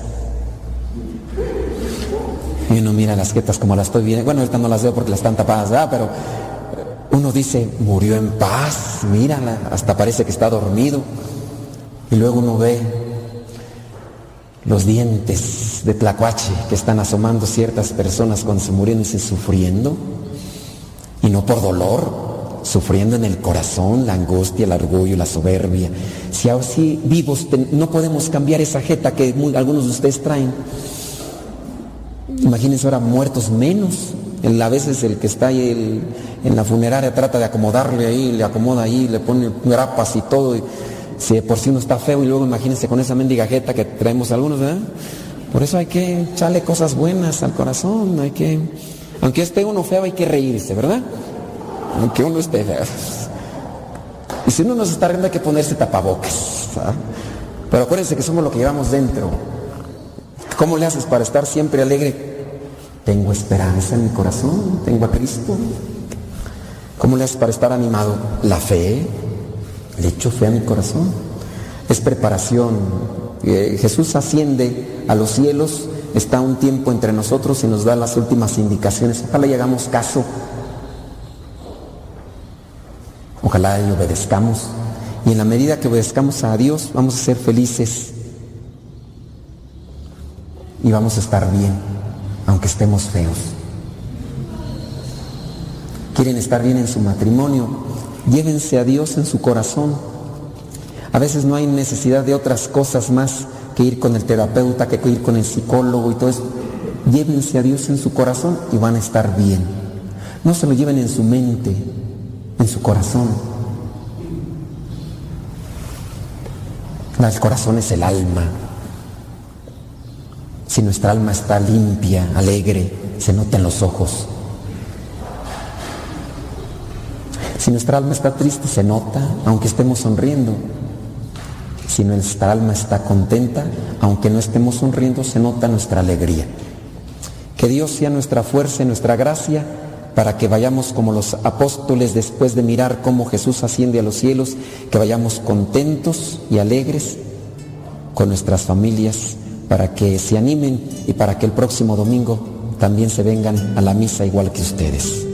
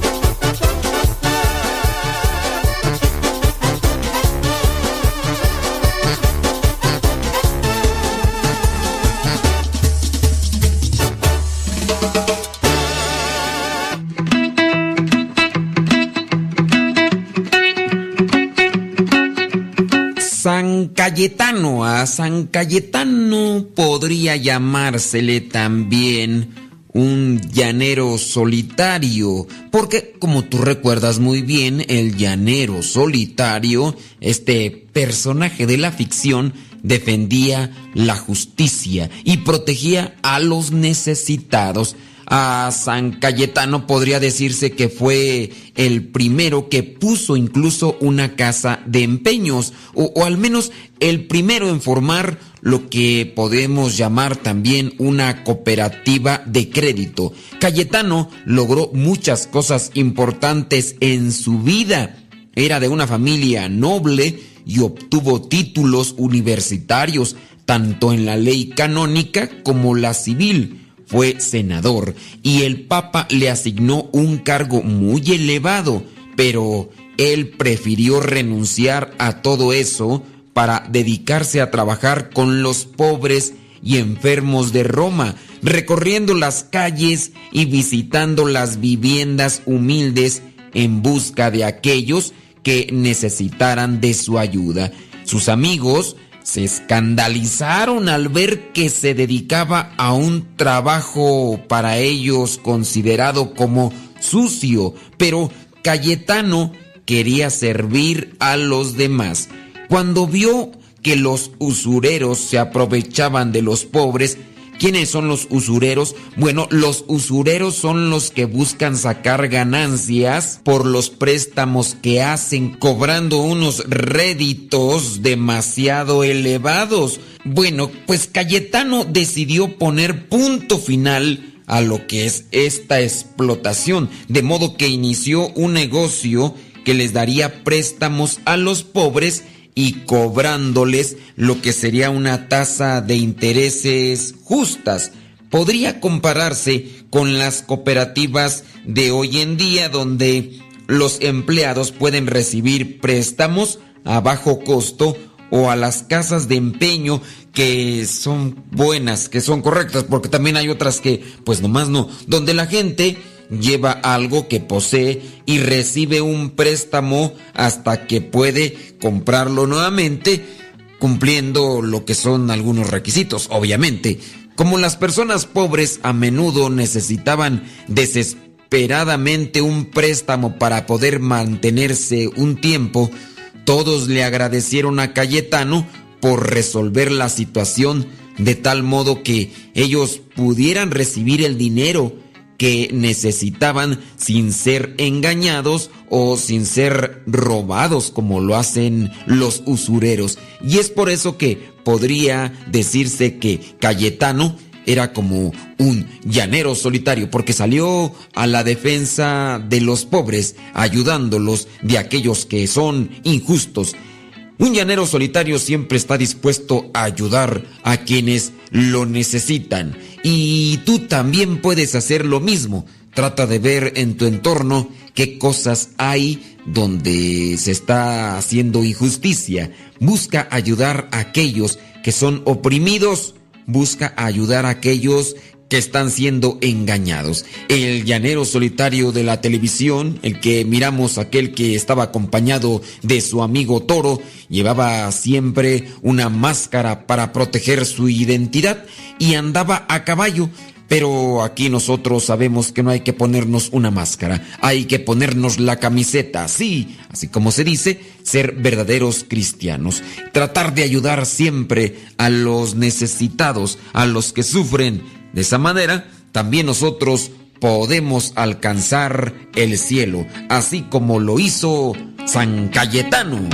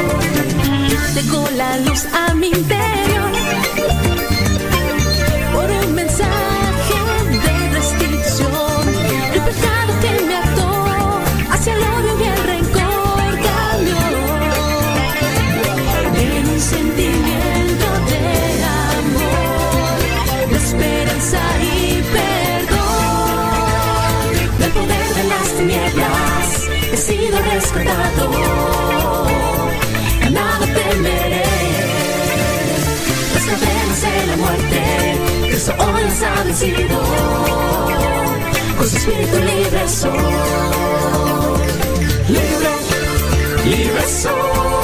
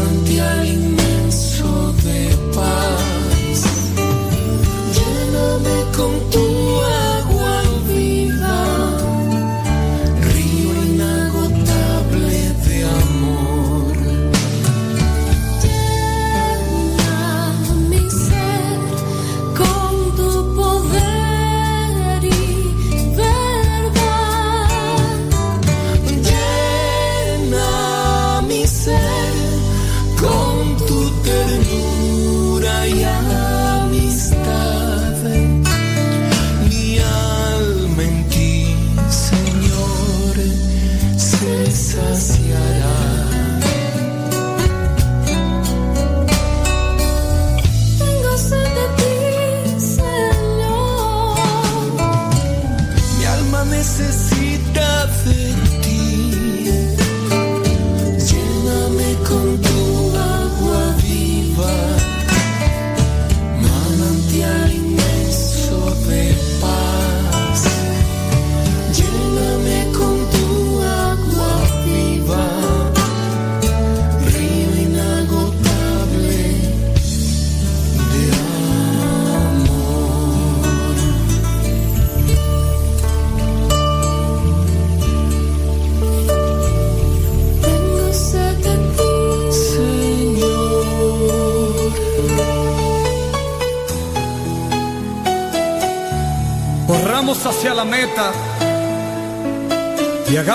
vida el sueño del sembrador.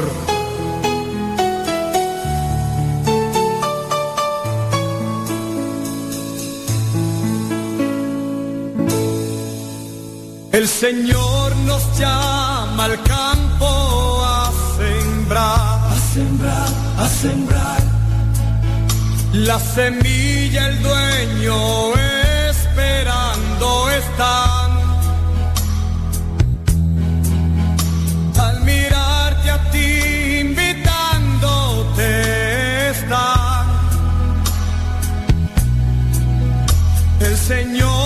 llama al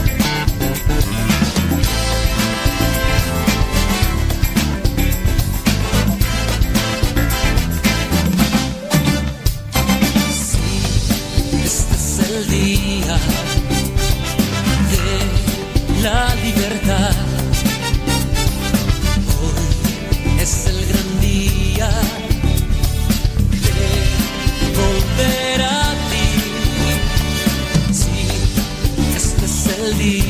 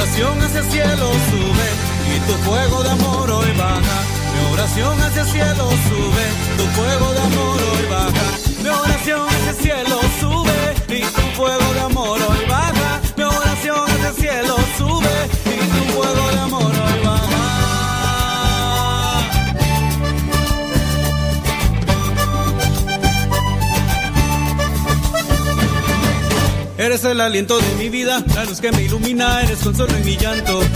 Eres como la fresca mañana y como el sol que la acompaña, eres fuente y manantial. Sin tu bella claridad, solo habría maldad.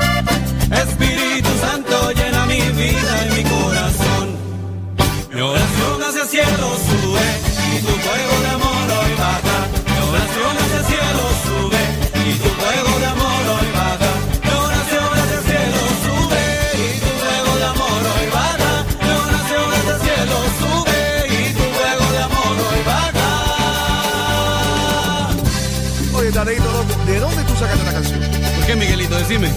Oye, porque esta canción para el Espíritu Santo está incendida, mi pana. ¿Qué lo que era?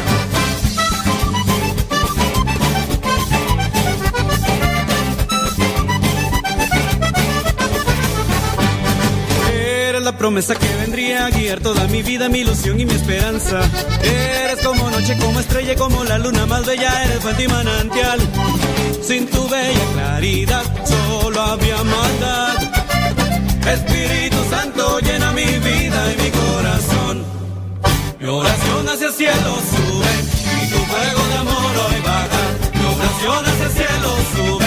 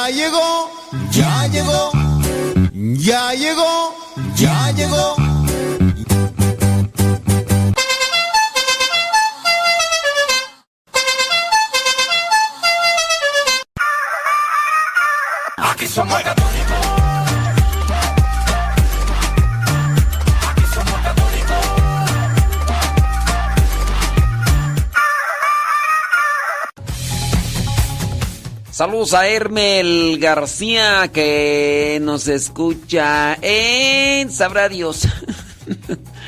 no nos dice dónde. Erika Gómez nos escucha en Sabrá Dios. No, no quieren que los descubran dónde nos están escuchando.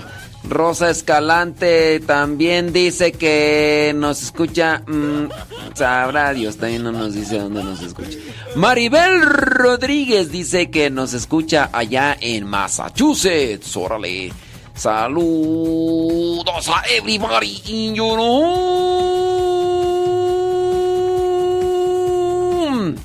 Andere. Eso dice por acá, bla, bla, bla, bla, bla, bla, bla. Dice, así es. Así es, Roberto. Roberto Díaz, muchas gracias. Dice... Ay, Dios mío santo, no, pues está medio complicado aquí el asunto. Sí, qué bárbaro. Roselina González, allá en Franklin, Carolina del Norte, gracias. Erika Gómez dice que nos escucha en Los Ángeles, California. Saludos. Dice Alejandra Ayala que anda con el trapeador. Duro y tupido. Así como anda Betty la vecina. Y también Leonor. Charito allá en Amialco, Querétaro. Cristina de Sillera allá en San Luis Potosí. Saludos, Ofelia Matan, sabrá Dios dónde. Dice que no quiere decir dónde nos escucha porque si no después llega la migra por ella. Eso sí es cierto, tienes toda la razón. Edgar Felipe García Medina, saludos desde Córdoba, Veracruz. Una persona nos hace una pregunta por acá. Dice, ¿es correcto levantar la mano derecha cuando rezamos el credo durante la misa? No. No, no, no es conveniente, no es correcto, no hay necesidad. No hay necesidad de, levantarla. Sí. Es que, miren, esas son costumbres que se van haciendo con relación a, a unos sacerdotes que lo piden como, una, como un signo externo, pero no, no es necesidad. No hay necesidad de hacer eso. No hay necesidad. Además, la iglesia no lo pide dentro del signo que se debe de realizar. Dice, cuando faltamos misa un domingo por estar de vacaciones, ¿te tienes que confesar de comulgar? Pues dependiendo, dependiendo, dependiendo qué circunstancia. Estabas de vacaciones muy bien. ¿Podías ir a misa? ¿Podías ir a misa? Porque si no podías ir a misa, pues, aunque hubieras querido, ¿no? A ver, dime, estabas de... andabas de vacaciones allá mm, en el fondo del mar viendo las ruinas del Titanic. Y pues una corriente de, de de agua allá en el fondo, en el fondo de la mar y mar, fuera a ver, a ver, para ver qué podía ver y ver y ver. Y lo único que pudo ver y ver y ver fue el fondo de la mar y, andabas ahí en el ese titán, allá en el fondo de la mar, querías tú ir a misa y de repente pues se atravesó, entonces ya fue domingo y tú ahí mirando el Titanic, a ver, Rose, ¿dónde andas Rose? Jack, ¿dónde andas Jack? Y pues querías ir a misa, es que andaba de vacaciones, pues a ver, ¿podías ir a misa? No. Eh, no podías ir a misa. Si podías ir a misa y no fuiste, ahí sí. Que estabas de vacaciones y había una iglesia ahí cerquita y, y podías ir a misa y no ibas porque andabas bien crudelia. O andabas bien crudelio, pues. Pues ya, ¿verdad? Eh, digo, digo. Ándele pues, hombre. Ahí está. Ahí está respondida la pregunta. Pregúntele. Pero si podías ir y no quisiste ir, ahí sí ya. Dice, ¿es verdad que todos tenemos diferentes formas de interpretar la Biblia? Pues sí y no. Sí y no. Sí y no. Este, veamos el caso. La interpretación puede ser un tanto distinta, pero no nos tenemos que salir del margen de la enseñanza o del magisterio. Mm. Mira, voy a ponerte un ejemplo, a ver si puedo. Voy a ponerte un ejemplo. Yo te digo, a ver, este, vas a arreglar aquí la casa. Vas a arreglar aquí la casa.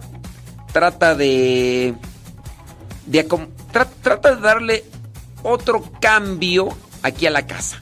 ¿Sí? Mira, entonces tú dices, ay, este, yo creo que los muebles los podemos poner acá. Muy bien.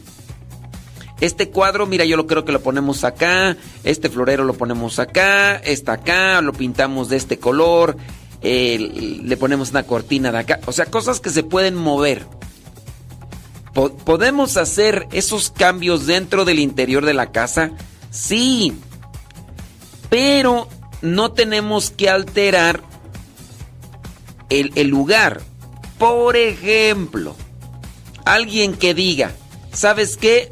Yo no quiero, para que quede bien la casa, yo no quiero ningún mueble. Saca los muebles y tíralos. ¿Pero por qué los vas a tirar? ¿Tan buenos? Sí, pero yo le quiero dar otro cambio a la casa. Sácalos y tíralos. No, pero ¿cómo los vamos a tirar los muebles? Pues no. Oye, este... ¿Sabes qué? Aquí en la casa yo pienso que ese florero no queda. Me voy a traer unos botes de basura que encontré allá afuera. Que tenían unos huesos, unos huesos de vaca. Que mm, del, del, del rastro ahí estaban unos huesos de vaca todos mosqueados. Y los voy a poner. Tú dirás. Pero ¿a quién se le va a ocurrir sacar cosas que están ahí y meter cosas que no son correctas? Pues así dentro de la interpretación de la Biblia hay gente que puede hacer ese tipo de cosas más que por una inspiración de Dios, es una inspiración del diablo. Entonces, sí, se puede interpretar la palabra de Dios, pero no se tiene que sacar fuera de una doctrina o de una enseñanza propia. Ahorita quisiera encontrar a la rápida un pasaje bíblico el cual puede... Ah, mira, bueno, vámonos. Digamos Éxodo 20, versículo 4.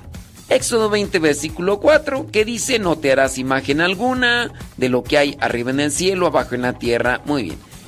Es esa enseñanza y ese mandamiento fue propio para el pueblo de Israel en un tiempo cuando acababa de salir de Egipto. Fue propio para un pueblo que acababa de salir de Egipto que tenía la idolatría. Muy bien. Querer interpretar ese versículo bíblico de manera literal en el cual no se tenga que hacer ninguna imagen es erróneo. Entonces no, no es que podamos hacer una interpretación de lo que nos venga en gana y no, también hay que mirar en qué situación, para quién, cuándo fue. ¿Se pueden hacer interpretaciones diferentes de la palabra de Dios? Sí, pero hay que también tener en cuenta que no es que se pueda dar la variedad que sea, tiene que estar dentro de un margen, tiene que estar dentro de, una circunstancia.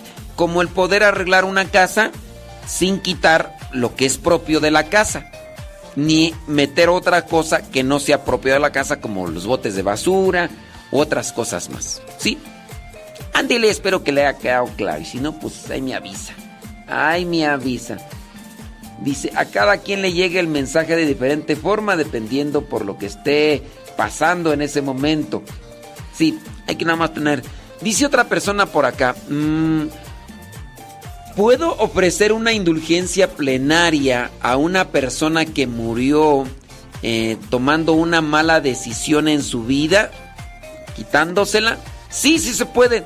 En este caso, podemos ofrecer la indulgencia plenaria por uno que se suicidó. Sí, sí se puede. Y yo pienso que es lo más idóneo, lo más necesario, lo más correcto. Así que corran rápidamente. Ahora, este, pues nada más hay que tener ahí en cuenta, ¿verdad? Que sea, que sea válido. Muy bien. Eh, ¿Dónde está más? Tú déjame ver si por acá encuentro otra pregunta. Ah, muy bien. Dice, ya está, pero... Muy bien. Ah, bueno. Sí, hombre. Pero nosotros aquí seguimos y si nos escuchas... sí. Ya nada más me dices... Si ya nada más me dices cómo te llamas. ¿Cómo te llamas tú? Saludos, dice eh, Lini Vega de Najarro. Saludos, gracias. Desde la Ciudad de México, Lupita Hurtado. Gracias, Lupita Hurtado. Olivia Flores en New York. Spreading the news. I'm living today. Yolanda Morales allá en San Diego, California. Eso. Dice por acá. mm, Ah, ok, sí es cierto. Saludos, dice. ah, dice Edilberto. Saludos, Edilberto. ¿Cómo andamos? Cecilia Ramírez, allá en Pryor, Texas. Gracias. Saludos, dice por acá. Pregunta. Eh, si ya recibió. No soy muy. Al recibirlas también por. Ay, no sé. No sé esa pregunta, ¿tú de qué? Eh, Manuel López, este, esa pregunta, quién sabe que no, no la entiendo, Manuel López, a ver si me la explicas con peritos y bolitas, porque no la entiendo. Dice por acá, ¿cuál es la diferencia entre espíritu y alma? Muchas gracias. Eh, es muy sencilla. Mira, el espíritu ciertamente, hablando del espíritu, es aquello que es trascendental, pero que a la vez tiene una inteligencia. Los espíritus, mm, hablando de los espíritus como tal, un espíritu, pongamos un espíritu maligno. Un espíritu maligno tiene inteligencia. El alma, el alma da vida. El espíritu como tal tiene una inteligencia. Hablando de, lo de los seres vivos, los seres vivos, hablando de los seres vivos, plantas, animales y seres humanos. Las plantas tienen un alma vegetal, los animales tienen un alma vegetal y los seres humanos tenemos una alma espiritual. Por eso progresamos a nivel de la inteligencia por el alma espiritual que tenemos. Los animales no progresan porque no tienen espíritu, solamente tienen alma. Nosotros progresamos porque tenemos un alma espiritual. No sé si ha quedado claro.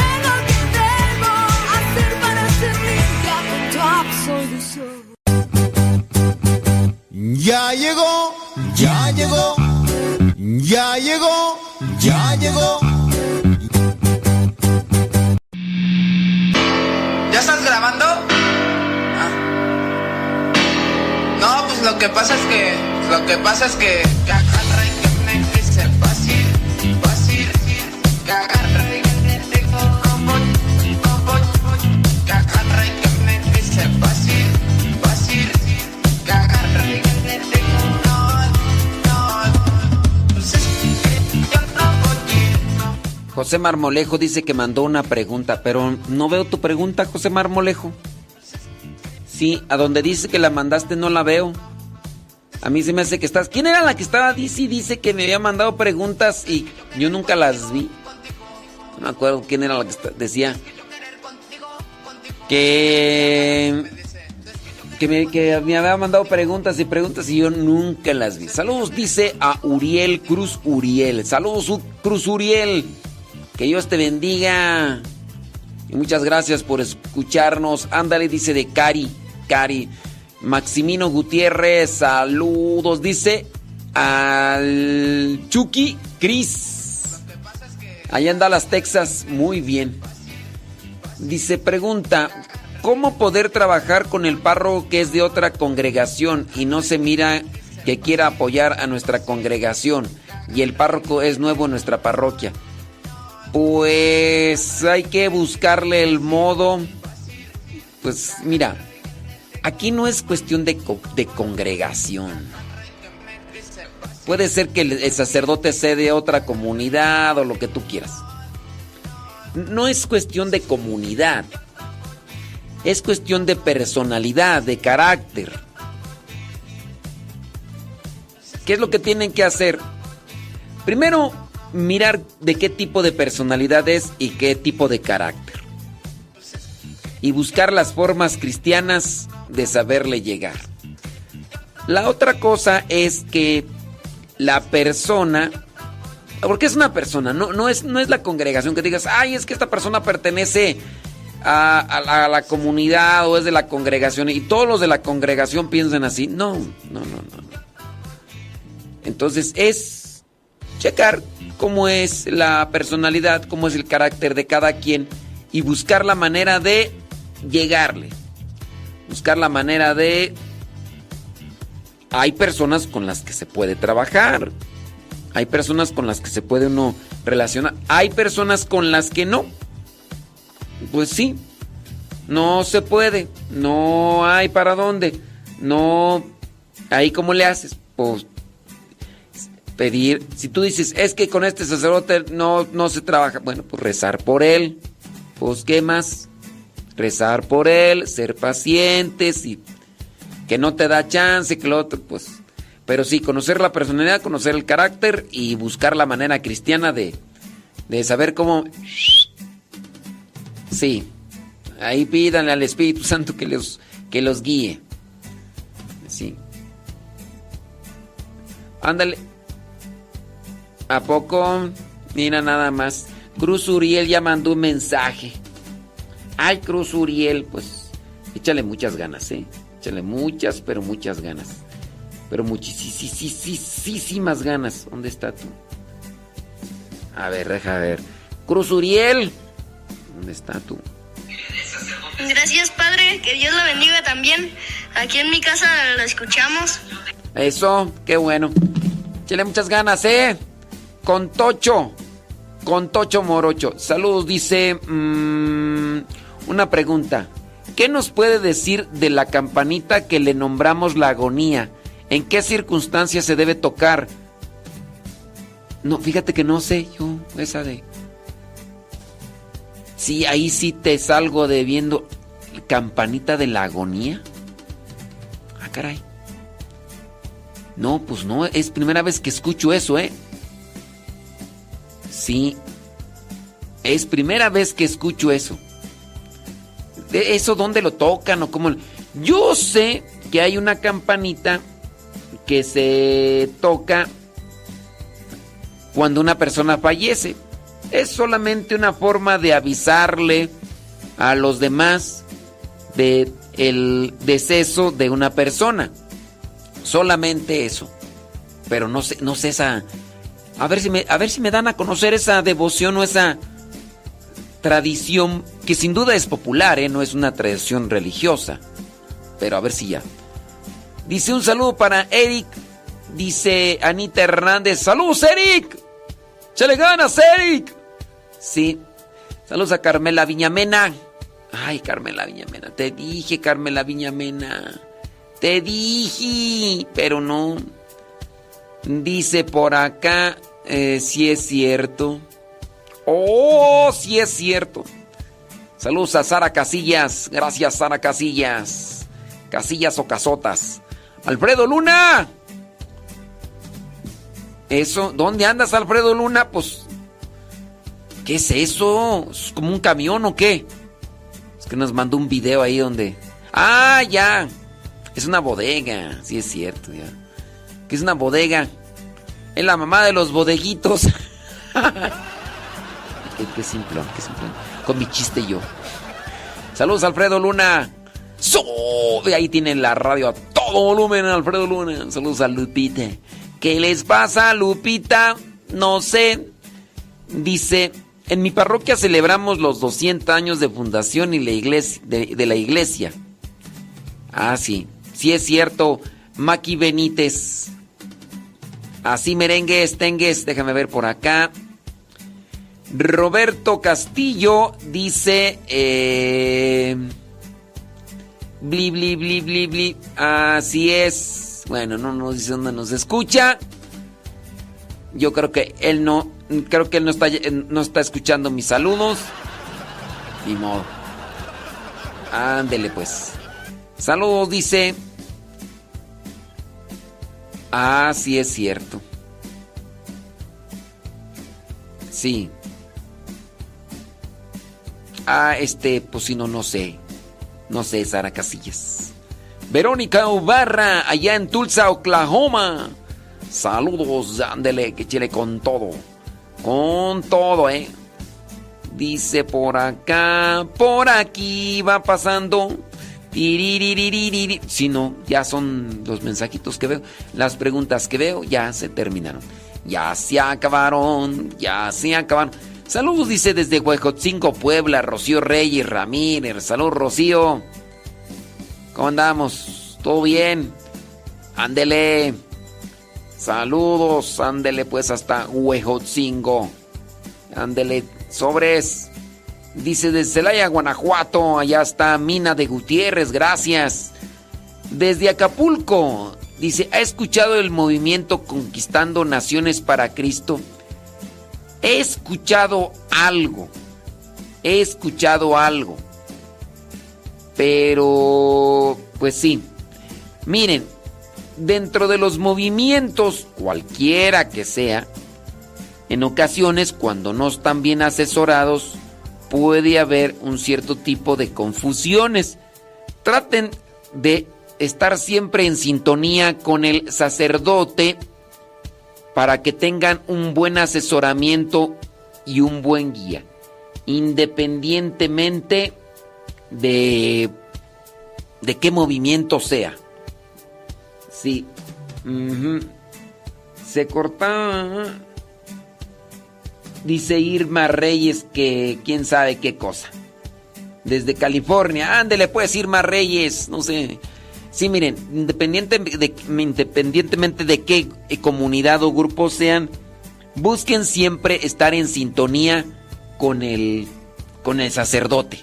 Yo, sí, este movimiento de Conquistando Naciones para Cristo puede ser que sí está, yo pienso, unido dentro del magisterio y la doctrina de la iglesia, pero busquen que cualquier grupo esté en comunión con la doctrina en la iglesia, ¿ok? Sí, les digo, por si era una cuestión de pregunta. Irma Reyes, pero ¿cuál es tu cuestionamiento o cuál es tu pregunta? Suéltale. Disculpe mi ignorancia, ¿cómo puedo explicarle a mi hijo quién es el Espíritu Santo? Miren, con relación a las preguntas de los niños, es difícil yo darles una respuesta porque no conozco a su Chucky. Es que los Chukis son Chukis. Los Chukis son Chukis. Eh, Ándele pues. Este, sí. No, primera no sé cuántos años tiene tu hijo. No sé cómo, qué mentalidad tiene tu hijo. Si tú sabes bien quién es el Espíritu Santo, tú tendrías que mirar bien a quién se lo tienes que explicar. Conocer a esa persona a quien se lo quieres explicar para utilizar los elementos que sabes que va a captar rápido, que va a entender rápido. No sé cuántos años tiene tu Chucky. Voy a adivinar. No, no tengo espada del augurio para ver más allá de lo evidente. No. Si tú sabes bien quién es el Espíritu Santo, ahora, ¿se lo quieres explicar a quién? A una persona mayor, a un niño, a un adolescente. Uno debe de ver primero qué es lo que puede entender y agarrar esa persona y después, con palabras sencillas que la otra persona entienda, le vas dando la explicación. El problema aquí es que tú no sepas quién es el Espíritu Santo. Ahí sí yo te diría, necesitas más box. Tienes que meterte a unas clases de, catecismo. Dice, tenemos una campana que le dicen agonía. La costumbre es tocarla cuando una persona está agonizando. Se le ayuda a morir en paz. Ah, es una tradición. Es una tradición popular, ¿eh? Pues miren, hay unas costumbres. Hay unas costumbres orientales principalmente esas costumbres orientales tocan una campana. La vibración de la campana, la vibración de la campana puede transmitir varias cosas. O puede dar una sintonía de tranquilidad, o puede ser una campana que desespere, una campana que... El toque de la campana puede mencionar varias cosas. Hay un, hay un toque de campana que es lúgubre, lúgubre que, que, es de tristeza. Tan. Tan. Cuando ya falleció, ¿no? Entonces, dependiendo, pienso yo, también el timbre de la campana, el, el espaciamiento en cada toque de campana podría, podría dar a entender algo, pero no es que por el toque de campana se le ayude a la persona a morir en paz. Son formas en las que se hace una convocatoria o una invitación a las personas para que oremos por el eterno descanso. No es el sonido la campana, no es la campana. Es lo que podríamos hacer en ese momento que alguien estipuló para decir, esta es la campana de la agonía, tócala. Y con esa ya la gente que se une a hacer oración. Decir que la campana, eso ya incurriría en algo que podríamos catalogar como superstición. Y ahí pues hay que tener mucho cuidado. Pero sí, es así como las campanas estas... ¿Cómo le llaman a las campanas eh, de, cuando muere una persona? Tiene un título por ahí. Dice, pregunta, eh, ¿cada cuánto tiempo se debe uno de confesar?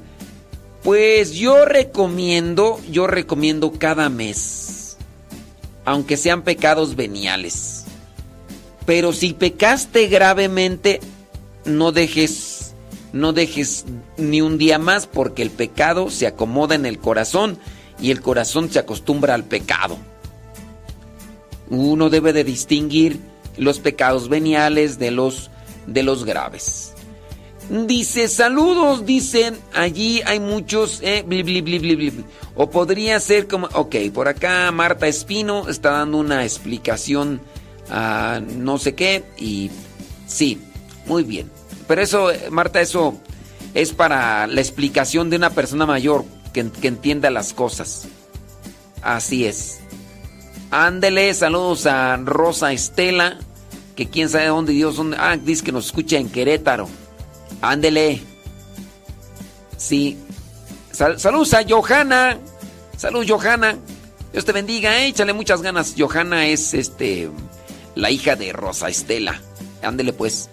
Saludos desde de Ana María López desde McAlester, Oklahoma. Qué bien. Válgame Dios, bueno pues. Sí, hombre, pues ahí unidos en la oración. Unidos en la oración. Claro, Dice, ¿qué más por acá? Déjame ver, hombre. Clarín Cornetas. Saludos, dice a toda la familia Cruz Clemente. Gracias, Cruz Clemente. A le ganas, ¿eh? Con Tocho. Dice, un padrecito por allá dijo que confesarse cada año. Bueno, en mi recomendación yo digo cada mes. Yo digo cada mes. Aquí les digo, uno puede agarrar lo que dice uno de los mandamientos de la Santa Madre Iglesia. Creo que es el segundo de los cinco. Confesarse por lo menos una vez al año. Pero yo pienso, si el sacramento es gracia de Dios, si el, sacramento me purifica y me limpia, ¿por qué no agarrar más seguido esa gracia de Dios que incluso me lleva a mí a tener una reflexión en la conciencia? Entonces, no sé, pues ya ustedes quieren hacerle caso al otro padre, pues pero esa es mi recomendación. Es que ya no se ven, al menos ya no los miro y al hacer eh, en vivo sale así. Eh, no, no sé, Irma Reyes. No, no, sé de qué me hablas, Irma Reyes. Sí, es que te oriente. No, pues no sé, es que no sé. Voy a, voy a conseguir un GPS, un GPS para... No, una brújula más bien para orientarte. Te vamos a conseguir una brújula. Saludos, dice. Ándele. Aquí escuchando, dice, para ser mejores caminantes en el camino del amor. Sabrá Dios quién es ejercicios con baile, dice, válgame Dios. Infinita protección de tu inmenso amor y de tu redención. Saludos a Ceci, allá de Nesa, ciudad Nesa. Saludos. Tempestades no permitas que la carne manche mi pureza, vendrán huracanes. El mundo es tentación. Saludos, Lini. Lini Vega de Najarro. Allá dice desde San El Salvador. Señor, que nada Señor paz, de tu bella amistad, de tu infinita protección, de tu inmenso. Saludos a Ismael Novas que le está echando algo a la tripa. Saludos, dice, para Jezabel y Yael. Ándele, saludos de la Chagüela. Saludos, Chagüela. Mira nada más. Jezabel. Ay, ya él está todo dormido. Y la chagüela ahí como dormida también.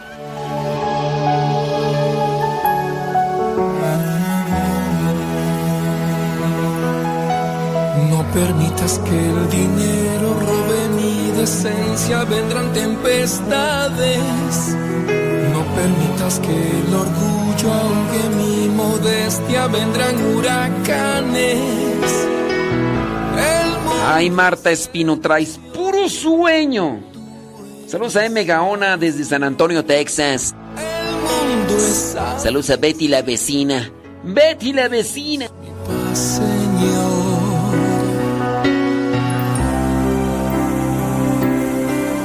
Que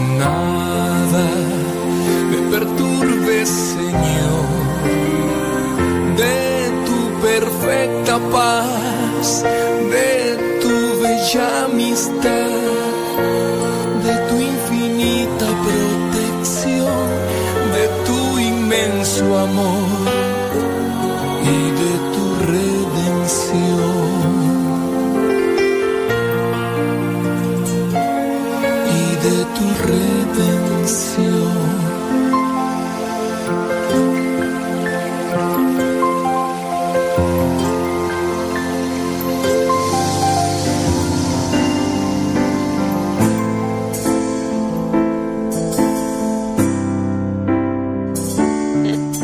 Por acá una persona, recomienda los ejercicios espirituales de San Ignacio de Loyola.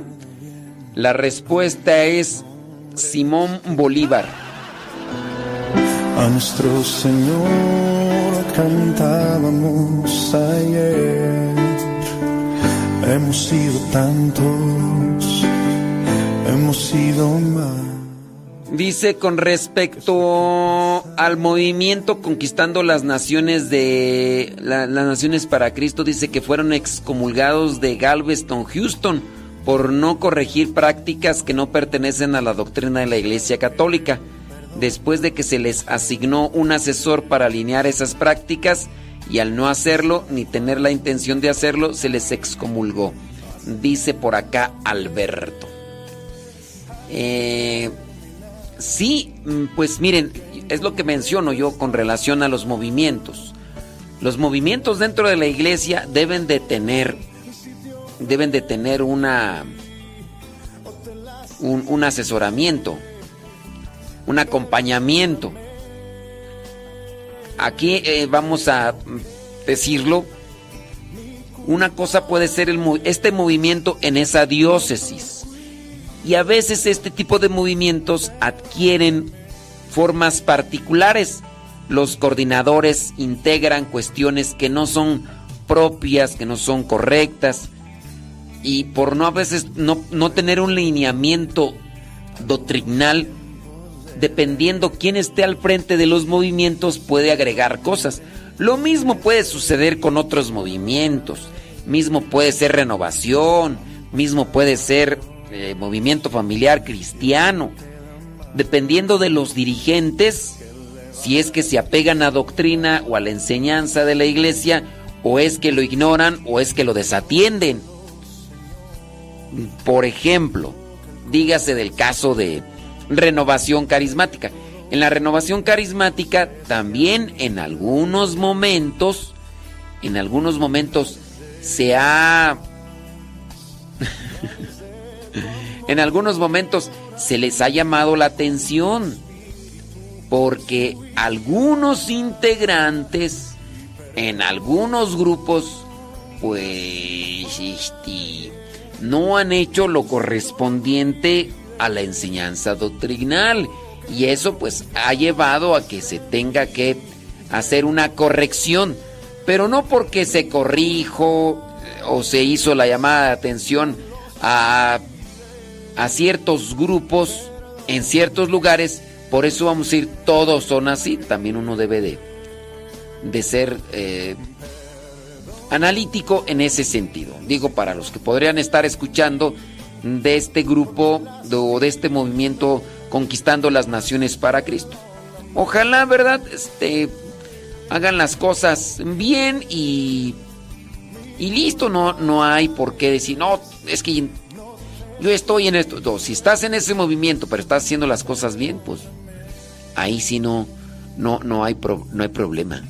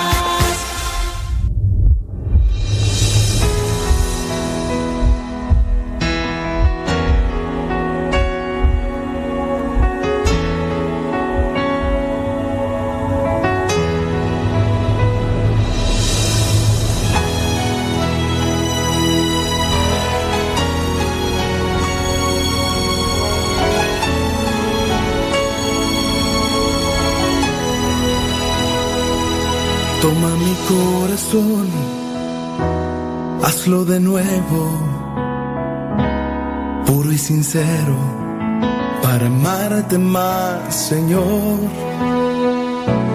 Toma mi corazón, hazlo de nuevo, puro y sincero, para amarte más, Señor. Toma mi corazón, Señor. Hazlo de nuevo, como ese barro en manos del alfarero, para amarte más, Señor. Toma mi corazón, hazlo de nuevo, puro y sincero, para amarte más, Señor. Thank you very much, people. Gracias. Ya son las 10 de la mañana con 57 minutos en este día martes 8 de agosto del 2023. 8 de agosto del 2023. Ay, Irma Reyes, pues yo creo que sí. Sí, yo creo que sí, Irma Reyes. Bueno, bueno. Eh, creo que cuando fallece no se hace novenario. Un bebé. Una amiga de la familia muy jovencita con mucha ilusión esperaba a su bebé, pero tuvo complicaciones y falleció el bebé. ¿Cómo podemos ayudarla? Pues con oración nada más. Sí. Mucha oración, pues por esa por esa muchacha. Por el bebé no. Por los niños no se hace ni misa ni ni novenario ni nada. Pero sí, pues eh, tratar de ayudar a la muchacha que trate de leer. Miren, veo yo conveniente incluso que hasta lean o busquen unos libros de cómo superar la, la ausencia de un ser querido. Busquen esos libros y traten de leerlo junto con esa persona para que encuentre herramientas que le sirvan. Traten de hacer eso. Porque sí, yo creo que es, es conveniente. Esperando pues que la persona también quiera salir adelante o quiera salir del pozo. Porque igual si no quiere salir del pozo, pues cómo. Pero sí traten de buscar ahí. Que hay un curso de tanatología. Ándale, pues échate un curso. Mira, aquí por ejemplo hubo uno. Yo invité a algunas personas. Me dijeron que sí, pero no vinieron. Pues Oh, oye, para que vengas y logres superar esa situación. No, no sé, ¿verdad? Hubo por lo menos dos parejas pues, que tienen un problema ahí porque el hijo eh, atentó contra su vida y pues, pues ahora sufre, ¿no? Incluso hasta se presentan como culpables y pues, pues no. Entonces yo las invité. Una me dijo, sí, sí, yo creo que sí vamos a ir. No, no vinieron. Y eh, digo, con una de las parejas yo ya son varias cosas que les he invitado y hasta me siento un poco ya incómodo porque pues van a decir que estoy muele y muele o que estoy fastidia y fastidia, entonces pues ya mejor en otra ocasión yo pienso que ya no les voy a invitar. Ya, ya hice yo los intentos hasta donde se podía, creo, y, y ya, pues si no quisieron venir, pues ni modo, dijo Lupe, pero sí hay que buscar de esa manera ayudar a las personas, buscar un libro de tanatología, unos videos, algo para superar la ausencia, porque no es la pérdida, no, no es que lo perdieron, es solamente la ausencia. Al rato les alcanzamos, vas a ver. Al rato les alcanzamos porque no nos vamos a quedar para semilla y qué bueno, porque de repente conociendo ciertas personas dice uno, oh, pues qué bueno que estos no, qué bueno que uno no se queda para semillas y no, imagínate. Lo malo es que sí, los malos comportamientos se transmiten, los malos comportamientos se pasan. Ey, ándele pues. Así es, Marta Espino. Chile ganas. Gracias. Bueno, ahí se quedan. Ay, Ismael Novas. Ya mandaste tu pregunta ya muy tarde, Ismael Novas. Ahí será para la otra. Oye, ahí te quedas con el programa grabado, ¿eh? Con el programa grabado. Dice que porque ya no pongo el rosario a las 5.30 de la mañana. No, creo que no lo había puesto yo. A mí se me hace que andabas tú escuchando otra estación de radio. Sí. A mí se me hace que andaba escuchando otra estación de radio. Pero bueno, si tú lo escuchas a esa hora, pues a ver si mañana lo ponemos. ¿Qué es la tanatología? Búscale ahí en el internet. Busca Irma, busca ahí en el Google. ¿Qué es la tanatología? ¿Eh? Ándale, porque ya son las 11 de la mañana con dos. Ya nos vamos. Ahí se queda el programa guardado en Modesto Radio en YouTube, en Facebook, Modesto Radio, en Spotify, Modesto Radio, en Google Podcast, Modesto Radio. Si tienes, descarga eh, Google Podcast, o tienes iTunes, o tienes Spotify, busca Modesto Radio y ahí descarga los programas. Cuando no tengas internet, ahí nos podrás escuchar.